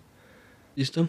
Ähm, er muss sich wohl auch äh, bei den Dreharbeiten zu Star Wars, äh, wo er dann auch schon ein bisschen älter gewesen ist, also auch schon ordentlich über 80, ähm, zu den Star Wars Prequels, äh, muss er sich ja teilweise wirklich geweigert haben, dass da irgendein Stunt-Double eben, äh, äh, ja, mhm. also er hat da ja auch sein eigenes Stil reingebracht, weil er halt ein Degenfechter ist und hatte dann eben auch seinen eigenen, äh, sein eigenes Lichtschwert gehabt. Äh, ja, er hat ja, also Dooku hat ja ein spezielles Lichtschwert richtig. und hat ja auch eine spezielle Lichtschwerttechnik. Richtig, und ähm, dann gibt's ja diesen, diesen fetten Kampf gegen Yoda, der ist einfach so ja, gut, geil durchchoreografiert. Gut, der ist dann wirklich CGI, also das geht dann wirklich nicht mehr. Aber er hat sich halt teilweise wirklich für die Licht, äh, Lichtschwertkämpfe äh, einfach geweigert, dort irgendeinen Stunt-Double hinzus äh, hinzustellen, weil er gesagt hat, also ich kann das besser, weil ich weiß, wie man mit so einem Ding umgeht. Ich kann das. Und hat dann eben seine Stunts da teilweise auch oder, oder zu einem guten Teil äh, selber gemacht und, und die, die, die äh, Lichtschwertkämpfe da eben ähm, selber gemacht, was halt in dem Alter auch schon sowieso Wahnsinn gewesen ist. Ähm, also die letzte Rolle, die er gespielt hat, war tatsächlich auch Saruman. Mhm. Er war nämlich in äh, dem letzten Hobbit-Film auch dabei. Als eben der. Ja. Ähm, Als ja, eben toll. derjenige Saruman. Wie gesagt, ist ein ganz, ganz, ganz große gegangen und ähm, ja gut, ich meine 93 Jahre ist ein Alter, da kann man dann auch wirklich dann mal gehen, aber ich glaube, der hat schade. es, äh, der hat es sich jetzt wirklich auch verdient, äh, zu, also wenn man das so sagen kann, zu sterben. Also er hinterlässt auf jeden Fall ein beeindruckendes Lebenswerk. Oh ja, auf jeden Fall. Bei der Wikipedia wird sogar seine Filmografie in Jahrzehnte eingeteilt, äh, weil es wirklich so viele Titel sind. Ja, wie gesagt, Guinness-Bucheintrag dafür. Also. Ja. ja. Und das sind auch wirklich viele, auch, auch berühmte Filme. Also hier äh, Sleepy Hollow, äh, war auch sogar in Police Academy 7, Alice im Wunderland, Dr. Fu Manchu. In 80, in 80 Tagen um die Welt, Mio, mein Mio, ja, ähm, ja, die Dracula natürlich, The Wicker Man in der Originalfilm, nicht in dem schlechten mit äh, Dingenskirchen, Nicolas Cage. Ja, also halt Haufen, wirklich total haufenweise ikonische Rollen. Ähm, er hat sich wohl teilweise auch, ähm, also er hat ja den, den zum Beispiel im, im letzten Einhorn hat er ähm, ähm den, den ähm, König Haggard gesprochen im Originalen im, oder beziehungsweise im Englischen und hat sich dann, glaube ich, dafür äh, hat sich geweigert, ähm, für die deutsche Synchronisation dann nochmal extra Geld zu nehmen. Und hat die halt einfach, ja, einfach direkt noch mit. Er fand, er fand einfach den Film so toll, dass er pro bono die deutsche Synchronisation. Genau, da mach, mach, mach ich die einfach mal noch mit. Also, wie gesagt, es ist ein ganz, ganz große gegangen. Ähm, ist schade. Ja. Irgendwie scheint sich 2014 so ein bisschen zu dem Jahr zu entwickeln, wo viele Legenden einfach gehen. Das habe ich irgendwie ja, schon. Wir haben ja schon 2015, aber. Ganz ehrlich, ich, ja, ich, ich, ich, ich, ich habe das Gefühl schon irgendwie die letzten zehn Jahre, dass es sehr, sehr viele Legenden gehen. Ja, wir, wir kommen seit einfach eine Zeit, wo auch viele Leute, die unsere Film, Filmerfahrungen oder einfach unsere Popkulturen erfahren, jetzt anfangen zu sterben. Das wird jetzt in den nächsten Jahren auch nicht weniger werden. Ja, ich meine, ähm, ja, brauchen wir uns, glaube ich, nicht viel vormachen. Ich meine, schau dir Stan Lee an, also der ist jetzt auch nicht mehr der Jüngste. Ja, oder Sean Connery Sean oder. Connery. Ja, also es werden auch, wenn dann auch bald, es, es werden halt die nächsten Jahre viele Leute sterben, die wir auch wirklich noch zu schätzen gelernt mhm. haben. Und wenn jetzt äh, hier Edith Hanke stirbt, die halt, äh, die das, die das Baby bei den Dinos gesprochen haben, das war uns halt auch nicht so bewusst oder also es stellen mir ständig irgendwelche berühmten Leute, die wir auch nicht einfach kennen, aber jetzt werden halt immer mehr, die wir auch wirklich kennen und schätzen. Ja. Ja. Ja. Ein etwas äh, trauriges Thema, aber ähm, er möge in Frieden ruhen. So. Das wird er bestimmt. Einer hat schon gesagt, er wird dann als äh, Saruman the Black zurückkommen und den Kindern Death Metal äh, Albums. Nee, nee, der hat ja ordentlich ein Heavy und Power Metal gemacht, ne? Also. Ah, okay, also echten Metal. Die helle Seite des Metals. Die freundliche. Ja, aber also ich nenne es ja gerne wie, Heavy wie Gandalf, wie Gandalf, Gandalf the White ist er dann Saruman the Black. Ja. Nee, aber mh, hm, ja, schade. Ich finde es schon ein bisschen nee. Ja, das war jetzt. Ähm, das war so ein bisschen runterziehen, ja, also, Entschuldigung, aber. Na, das, das, muss ja auch muss ja auch mal hier Platz haben in, mhm. in dieser Sendung. Ähm, jetzt versuche ich gerade wieder aus Trello zu kommen. Mhm. Äh, und, aha, das habe ich jetzt gar nicht vorbereitet. Das verschieben wir in die nächste Sendung. Ich glaube, das ist auch ganz gut. Äh, ich dachte, du wolltest da bloß über deine Meinungen reden und die werden ja äh, fest sein, oder? Ja, also wir können darüber reden. Ähm, was mich in der letzten Kinoerfahrung unheimlich gestört hat, ist, dass Leute anscheinend nicht wissen, wie man sich im Kino benimmt. Da bin ich dabei. Also ich finde auch, dass Kinos nicht wissen, wie man sich äh, in Kinos benimmt, aber das ist eben die Geschichte mit der Werbung. Aber ja, mein Run, also meinen kleinen äh, Knoblauch-Run hatte ich ja da gerade schon gehabt. Äh. Und ähm, ähm, und ich wollte auch einfach mal darüber reden, äh, was was denn eure ja, Punkte sind, was man im, also Do's und Don'ts im Kino. Was da eure, was da eure äh, wichtigsten Sachen dazu sind. Weil es gibt ja schon, es gibt ja viele Etiketten, die jetzt aufgestellt wurden, da gibt es ja viele verschiedene Regeln. Aber ich würde auch gern von euch mal wissen, was euch im Kino stört, was man nicht machen sollte und was man vielleicht tun sollte. Also ich glaube, es gibt wahrscheinlich mehr Don'ts als Do's, oder? Ja, oder viele Do's können auch in ein Don't oder umgekehrt umgewandelt werden. Äh, ich suche jetzt gerade, es gibt hier ein sehr cooles Plakat. Ich hätte ja gerne, dass so Plakate einfach wie im, wie im Flugzeug, so Sicherheitsanweisungen. Ich hätte ja gerne einfach, dass Ordner durch Kinos gehen und dann äh, Menschen mit, mit, weiß ich nicht, Super Soakern oder Nerf Guns beschießen, die sich dagegen verhalten. Nee, einfach so, so, wer, wer sie, einfach auch, äh, Kinos für fortgeschritten. Also wer dann, man muss halt so einen Kurs belegen, wie verhalte ich mich im Kino, und dann wird man halt zu den richtigen Kinovorstellungen zugelassen äh, in denen halt nur Leute sitzen, die sich äh, die einen Kinoschein die haben. Genau, die sich, äh, die einen Kinoführerschein haben. Mhm. Also, was, was, ich zum Beispiel ganz schlimm finde, ist Nachos. Alles, ja. was lauter ist als ein Twinkie, ein, alles, was lauter ist als ein ausgepacktes Twinkie, sollte eigentlich im Kino verboten werden. Ja, ich finde jeglich, ganz schlimm. Ja, jegliches Fressen im Kino, was laut ist, was im besten Fall noch stinkt wie Nachos mit Käsesoße, das sollte einfach also, verbannt werden. Mal ganz kurz. Und der, der überhaupt auf die Idee gekommen ist, Popcorn im Kino anzubieten, der sollte mal geohrfeigt werden. Also das geht einfach überhaupt nicht. Wie könnte man auf so eine Idee kommen? Ja, also erstmal ganz kurz, ich, ich liebe Nachos mit Käse. Also jetzt rein vom Essen her, ich, ich stehe total auf das Zeug, aber im Kino nicht. Also da in dem Moment erstens, wo ich erstmal andere damit belästige, sei es vom Geruch her, sei es von der Geräuschkulisse her, einfach von allem. Ich esse, während ich einen Film gucke, nicht. Ich muss mir nicht die ganze Zeit irgendwelches Zeug in die, äh, ins Gesicht stecken. Äh, ich bin schon teilweise, mich regt's schon teilweise auf, wenn Menschen da mit einer fast leeren Cola-Ding sie da rum und dann machen müssen. Unbedingt. Obwohl sie wissen, dass das Ding leer ist. Und dann das dritte Mal immer noch, weil vielleicht ja doch noch was drin sein könnte. Also. Essen könnt ihr immer noch während dem Podcast machen. Genau.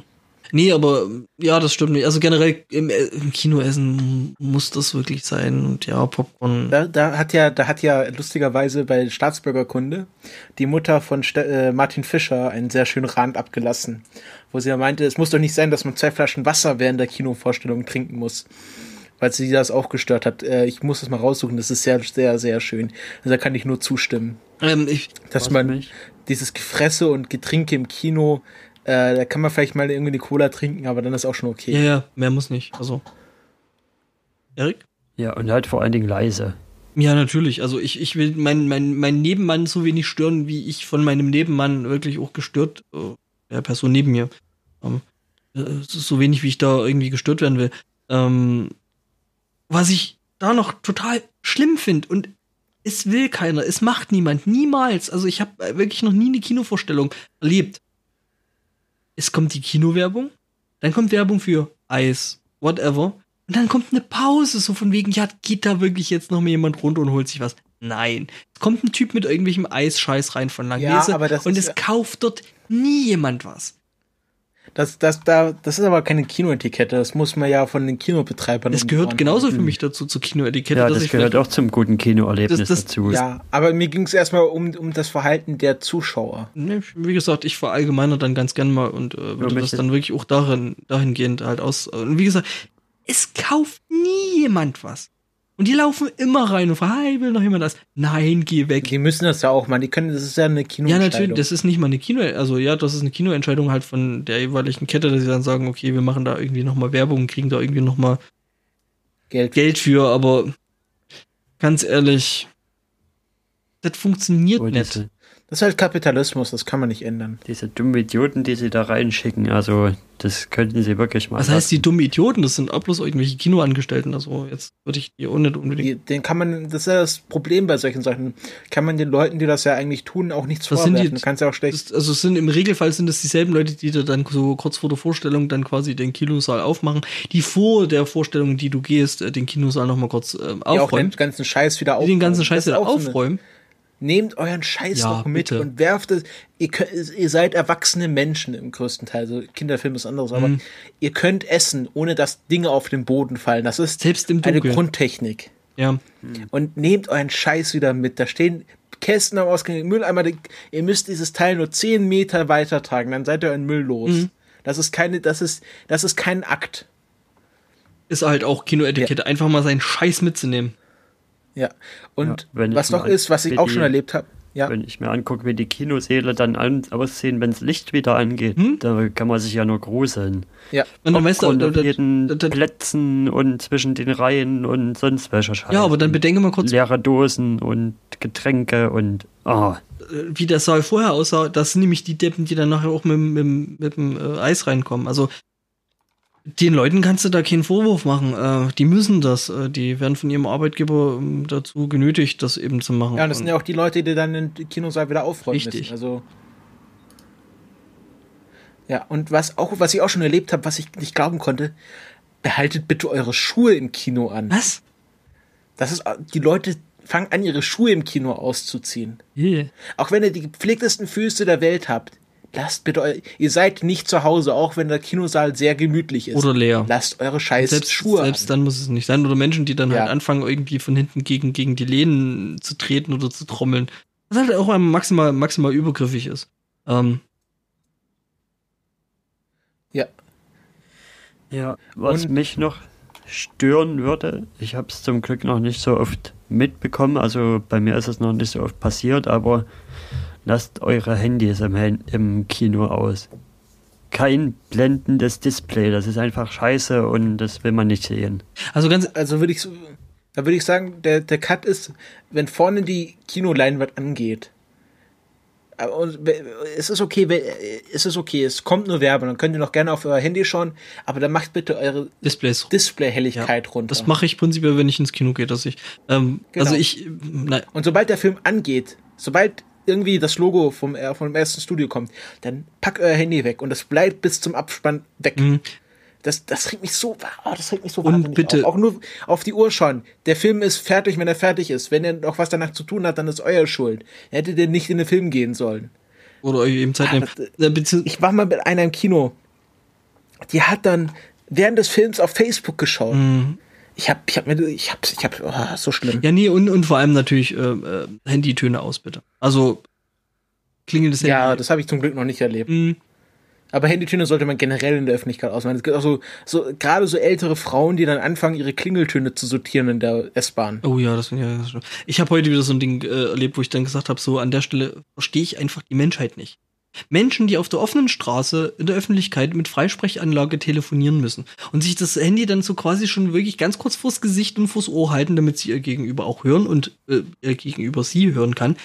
Äh, äh, wo ist das Problem, die scheiß Freisprech auszumachen und sie einfach das Ding ans Gesicht zu halten? Where's your fucking da, da gibt auch noch, ja, also, ja. Ah, aber zurück zum, zu, Entschuldigung. wir, wir schweifen ab, zurück zum Kino. Ähm, was mich auch noch stört, dieses aufs Klo gehen während des Kinos. Ich weiß, das kann man schlecht kontrollieren, aber ist mir auch schon passiert. Es, also. es, ist, es ist einfach hilfreich, wenn man einfach auch, wenn man jetzt nicht einen Ultradruck hat, einfach noch mal vor dem Kino äh, Kinofilm aufs Klo geht, einfach nur zum Kontrollieren, kommt was, kommt was nicht.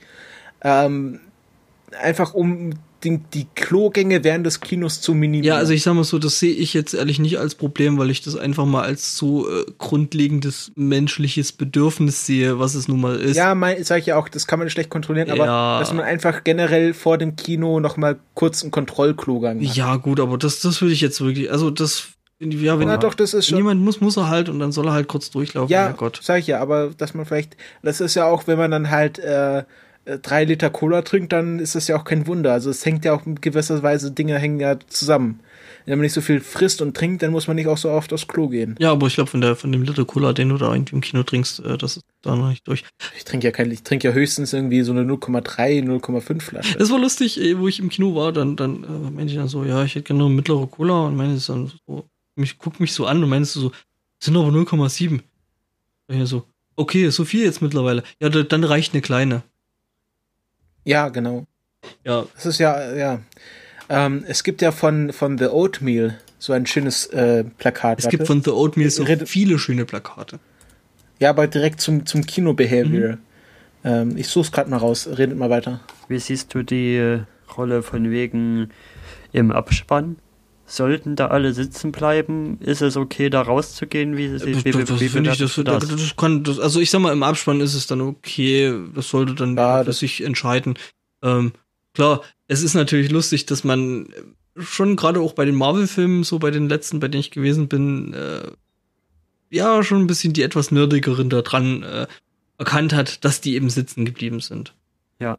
Ich denke mir auch immer bei den Leuten, die da schon direkt, wenn der Abspann losgeht. Ja, also wenn, wenn wir gerade, also ich sag mal noch so. Nicht mal den, noch nicht mal den guten CGI-Abspann abwarten.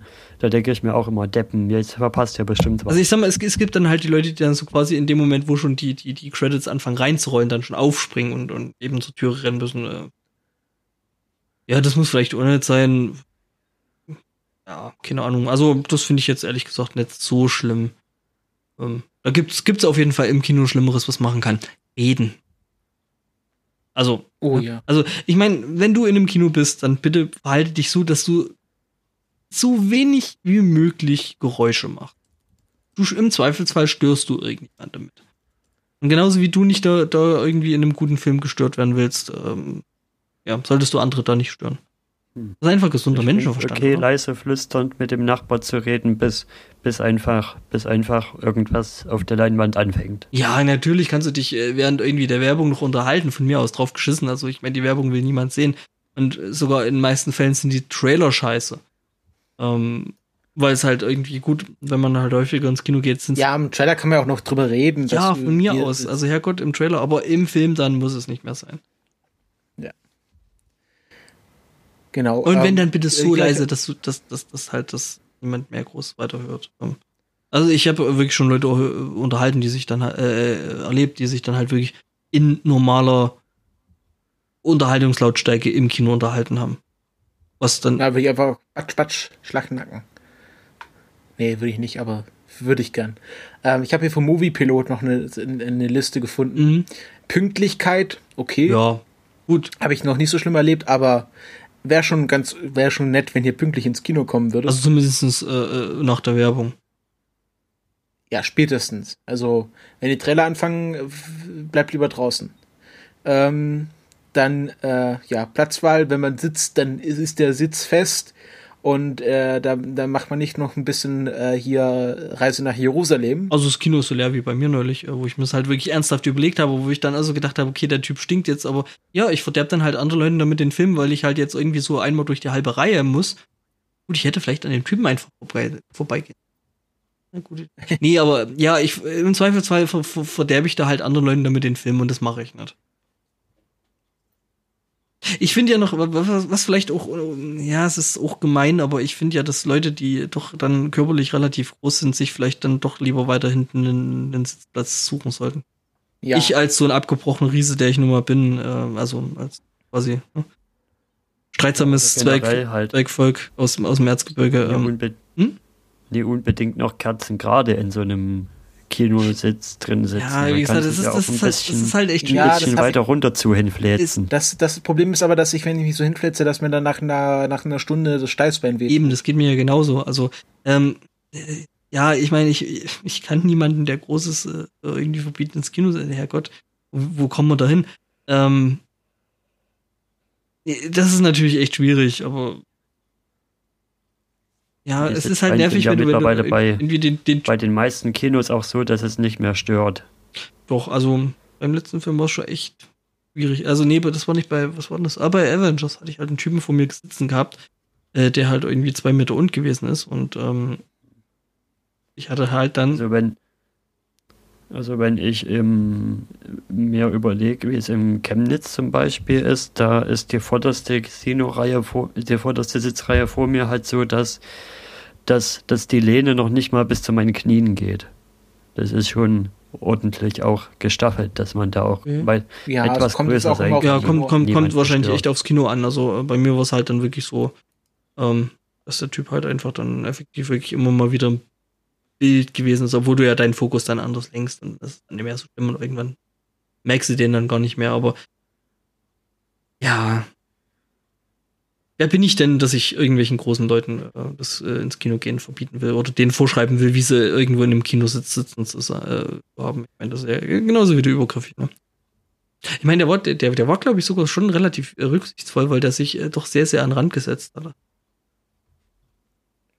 Ja, ich würde jetzt auch keine großen Leute diskriminieren, nie, nie. dass die jetzt immer in die letzte Reihe sitzen nie, müssen. Nie. So ist ja nicht. Also wie gesagt, ähm, Klappe halten, Schuhe anbehalten, Handy aus, und Essen auf äh, Minimum reduzieren. Oder dann halt leises also Essen sollte, konsumieren. Ja, es ist ich, auch pro Tipp, das Essen außerhalb des Kinos ist meistens günstiger als im Kino. Mhm. Also ihr könnt noch mal gut Mittagessen gehen und werdet wahrscheinlich günstiger davon kommen, als wenn ihr im Kino isst. Wo dann auch die Qualität meistens, naja, ja. nicht so gut ist. Okay, wenn ich jetzt, wenn ich jetzt sagen muss, äh, dass ich äh, eben vor, vor Mad Max dann noch bei McDonalds gewesen ist, ist das wahrscheinlich mit dem billiger oder äh, und oder besser äh, wahrscheinlich hinfällig, aber es war auf jeden Fall billiger. Es war schneller. Also ich brauchte halt irgendwie noch was äh, zum im Vorbeigehen und ähm, habe das dann außerhalb, sogar komplett außerhalb des Kinos gegessen. Ähm, ja, das geht gar nicht, wenn Leute dann anfangen, ihr Happy Meal da im Kino auszupacken. Das ist ja noch, das ist ja noch viel. Ja, besser. hier in Regensburg ist ja so, dass äh, quasi das Mac ist ja äh, in ziemlich direkter Nachbarschaft äh, zum Cinemax ist. Ja. Ähm, von daher. Ich glaube, da Und ich sage euch eins, wenn ihr beim, beim Kulturpessimisten Hörertreffen diese Regeln nicht einhaltet, dann dürft ihr nicht mit ins Kino gehen mit uns. Das ist euch klar. Nee, wir nehmen dann einfach äh, äh, Super Soccer mit. Da wird vorher ein Test gemacht. Das ist alles prüfungsrelevant, was wir hier Genau, erzählen. genau. Das, also, da gibt's dann so, eine, ne, so einen Test und äh, wer da nicht, äh, wer da durchfällt, das, der ist dann raus, ne? Ja, das ist immer ganz, ganz hart. Jo. Aber ich glaube, das ist doch meistens auch so Kinopolicy, dass man eh kein, eh kein Broadfood mitnehmen kann, oder? Oh, beim, also, beim, also kein bei meinem Kino wird das nicht kontrolliert. Da kannst du halt mit, mit einem ganz normalen Rucksack reinlaufen. Uh, also. So, die Cinemax sind da, glaube ich, strenger. Also, keine Ahnung. Also, Säcke werden sie vielleicht nicht kontrollieren. Also aber ich, wenn du da offensichtlich mit einer McDonalds-Tüte angelaufen kommst, dann werden sie dich wahrscheinlich schon abbeißen. Nee, also ich habe, ich habe, äh, äh, also zumindest sind sie hier in Regensburg da wohl nicht so hinterher. Ähm, weil, äh, ja, keine Ahnung. Also ich habe äh, in 90, 95 Prozent der Fälle immer einen Ruck oder ziemlich sicher einen Rucksack dabei. was halt so meine ja, Männerhandtasche ist. Und ja, weiß ich nicht. Und ich habe aber, also ich habe auch schon Leute gesehen, die dann halt so, also du musst quasi unten durch die Schleuse, wo deine Karten kontrolliert werden, ähm, musst du halt dann äh, unten durch und kommst dann halt zu den Zählen. Und ich habe da schon so viele Leute gesehen, die dann halt noch irgendwie so vom Kinosaal ihr McDonalds-Zeug noch reingespult haben. Also ich glaube nicht, dass sie da in Regensburg so extrem hinterher sind. Wobei die da aber, glaube ich, auch äh, an dem Stand da unten jetzt nicht so das Riesenangebot haben. Also so ein bisschen Hot Dogs und äh, ja, dann halt typische Nachos, Popcorn und so ein Zeug, aber jetzt direkt Mein essen. Kino, mein Kino muss ich jetzt hier mal direkt loben. Die haben Nachos eingeführt, aber sie mittlerweile wieder abgeschafft. Ah, okay. Das aber dafür haben sie jetzt äh, feste Sitzplätze wieder eingeführt, so dass man sich schon Sitzplätze reservieren kann an einem guten Spot und dann äh, ganz gemütlich reinlaufen kann. Mhm. Ja, nee, ähm, ja. Wie gesagt, also ich liebe, ich, ich, ich esse wirklich Nachos extrem gerne, vor allem mit diesem komischen Käsedip-Zeug, aber das mache ich dann zu Hause. Wenn ich vielleicht irgendwie alleine Filme gucke oder vielleicht noch mit irgendjemand anderes, aber dann halt nicht, nicht im Kino, wo du dann damit wirklich massiv andere Leute mit ankotzt, wenn du das machst. Ja, und wenn ihr die Regeln befolgt, dann geht's euch auch besser. Ja. Weil wenn das nämlich jeder macht, ja. ne, wird die Welt eine bessere. Hm. Aber mir ist zum Glück irgendwie so viele negative Erfahrungen habe ich da noch gar nicht. Vielleicht liegt es auch einfach daran, wann und in welche Filme ich reingehe. Also ich gehe halt meistens in UV rein, wenn ich kann und da, da gehen wahrscheinlich eh schon eher nur die Nerds rein und die sich halt wissen, wie man sich benimmt. Das glaube ich wieder umfeldbedingt. Also ähm, als ich bei Avengers in UV gewesen bin, äh, ganz ohne Scheiße, ich habe lange nicht mehr so einen vollen Kinosaal gesehen. Ähm, was aber wahrscheinlich eben einfach auch dran liegt, dass äh, Regensburg halt äh, als solches doch eine ja, sehr, ich sag ja nicht, ich sag ja nicht, dass der Kinosaal besonders leer ist, aber die Idiotendichte ist halt einfach geringer. Nee, es war halt wirklich, also es war wirklich so von den Leuten, die hingegangen sind, die ich so gesehen habe, war das halt wirklich ein komplett normaler Schnitt. Gut, natürlich, die Nerddichte war etwas höher, einfach aus dem Grund, weil sich Nerds halt äh, Filme doch lieber in UV angucken. Aber äh, ja, so im Großen und Ganzen war es halt dann doch ein relativ normaler Schnitt gewesen. Aber haben da Leute rumgenervt oder sonst wie laut rumgefressen oder ja, klar. Display gestartet die ganze Zeit? Ja, ja. ja. also hat, war da auch dabei. Also da war wirklich alles dabei. Aber wie gesagt, es ist halt wirklich in Regensburg vielleicht auch ein bisschen anders, dadurch, dass die Stadt dann doch ein Stück weit internationaler ist und dass du halt sehr viele auch ähm, ja muttersprachlich englisch sprechende Leute einfach hier in der Stadt hast. Und da sind halt dann auch, wie gesagt, wie, wie immer meine Theorie, Arschlöcher gibt's überall. Ähm, dann würde ich sagen, wir sind für heute durch. Zwei, zweieinhalb Stunden ist da schon eine gute Länge. Und ähm, ich hoffe, dass ihr uns nicht zu sehr in, ja, in den nächsten sechs Wochen vermisst. Wir sind ja äh, durch andere, durch andere äh, ja, Podcasts auch vertreten. So ist es ja nicht. Und äh, ich hoffe, es hat euch heute auch gefallen. Wir danken für die Zeit und fürs Zuhören. Wollen wir noch ankündigen, wo wir dann am Ende des Jahres sind? Ich glaube, das wissen die Leute schon. Hm, haben also, wir schon so breit, noch nicht weiß, so breit getreten? Eigentlich noch nicht so richtig, oder? Ah, okay, stimmt. Ich habe das noch nicht, noch nicht, in, ah, noch nicht in irgendwelchen Sendungen, bloß mal so ein bisschen äh, beiläufig ja. in Twitter. Also, stimmt. Ich komme da durcheinander mit meinen ganzen Podcasts. Ich bin ja äh, berühmt. Ähm, wir werden alle drei ähm, beim 32C3 Chaos Communication Congress anwesend sein. Vom 26. bis 31. Dezember 2015. Wir haben äh, vor ein paar Tagen jetzt alle unsere Hotels gebucht. Ich wurde aus meinem Hotelzimmer vertrieben. Nee, du warst, du warst ähm, nur zu langsam. Ja, wer, wer, wer, zu spät kommt, dem bestraft das mhm. Leben. Aber du musst trotzdem mehr zahlen. Das finde ich sehr lustig. Ja, das finde ich extrem witzig. Willst du noch tauschen? Nee, nee, nee, nein, danke.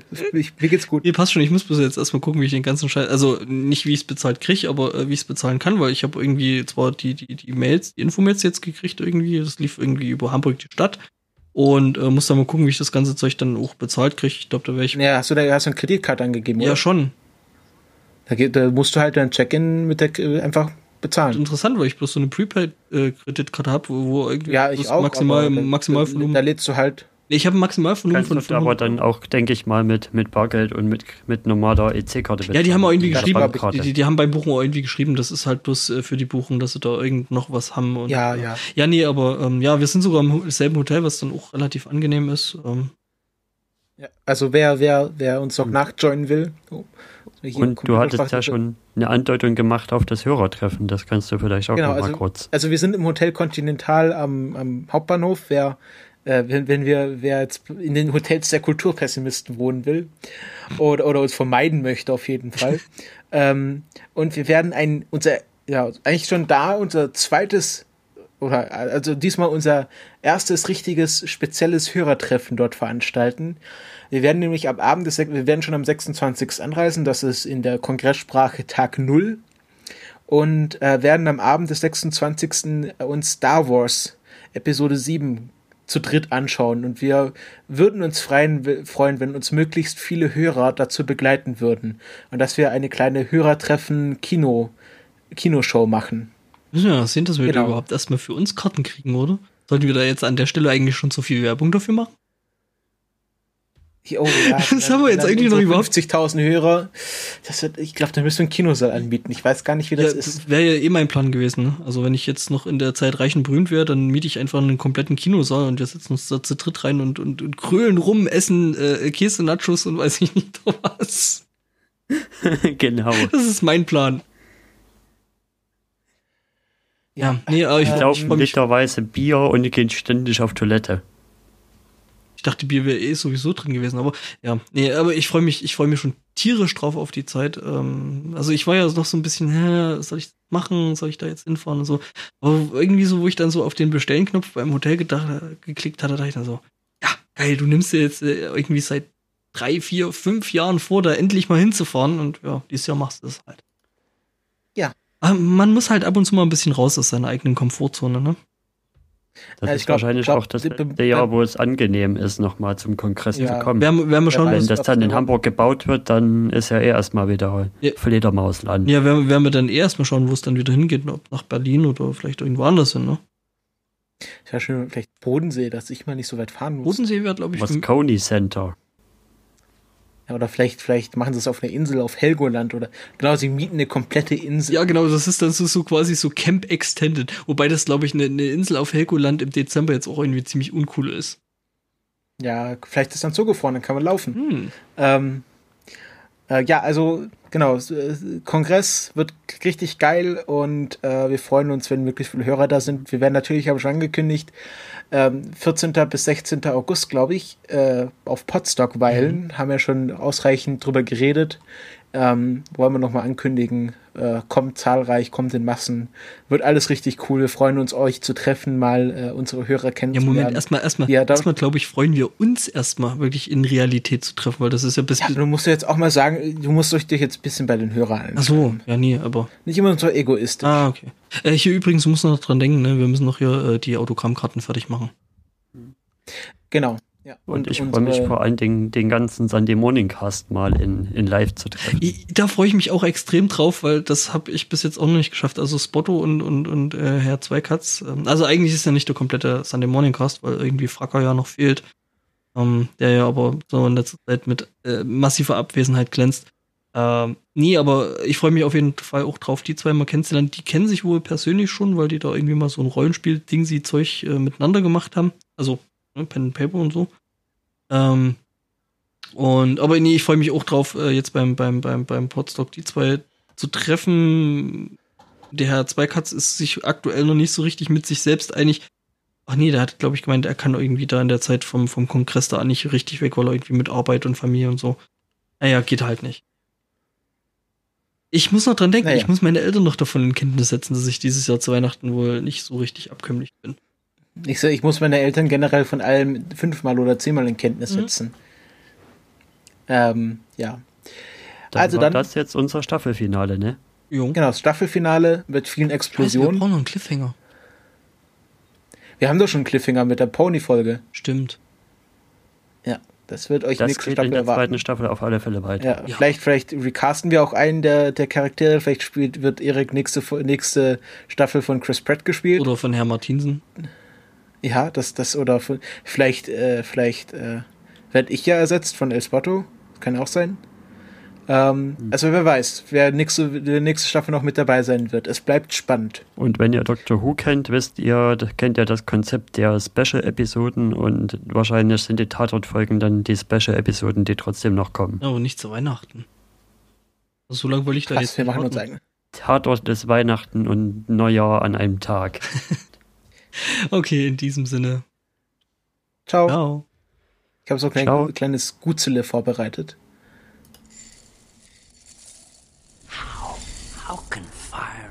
Stone? What kind of device could bring down the wall?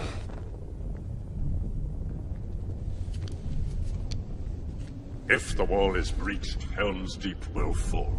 Even if it is breached, it would take a number beyond reckoning, thousands to storm the keep. Tens of thousands. But, my lord, there is no such force.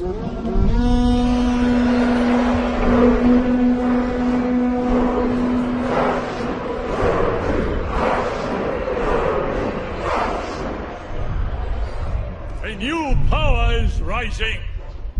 Its victory is at hand.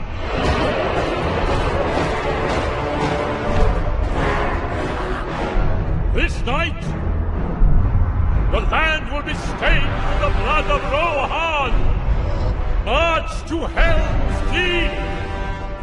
Leave none alive. To war!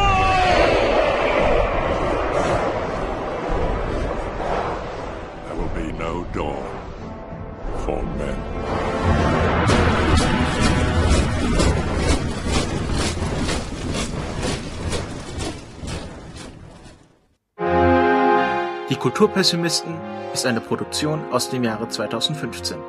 Wenn euch dieser Podcast gefallen hat, dann könnt ihr uns das auf Twitter, Facebook oder in den Kommentaren gerne wissen lassen. Auch über Flatterspenden würden wir uns immer freuen. Alle weiteren Infos zur Sendung bekommt ihr auf www die-kulturpessimisten.de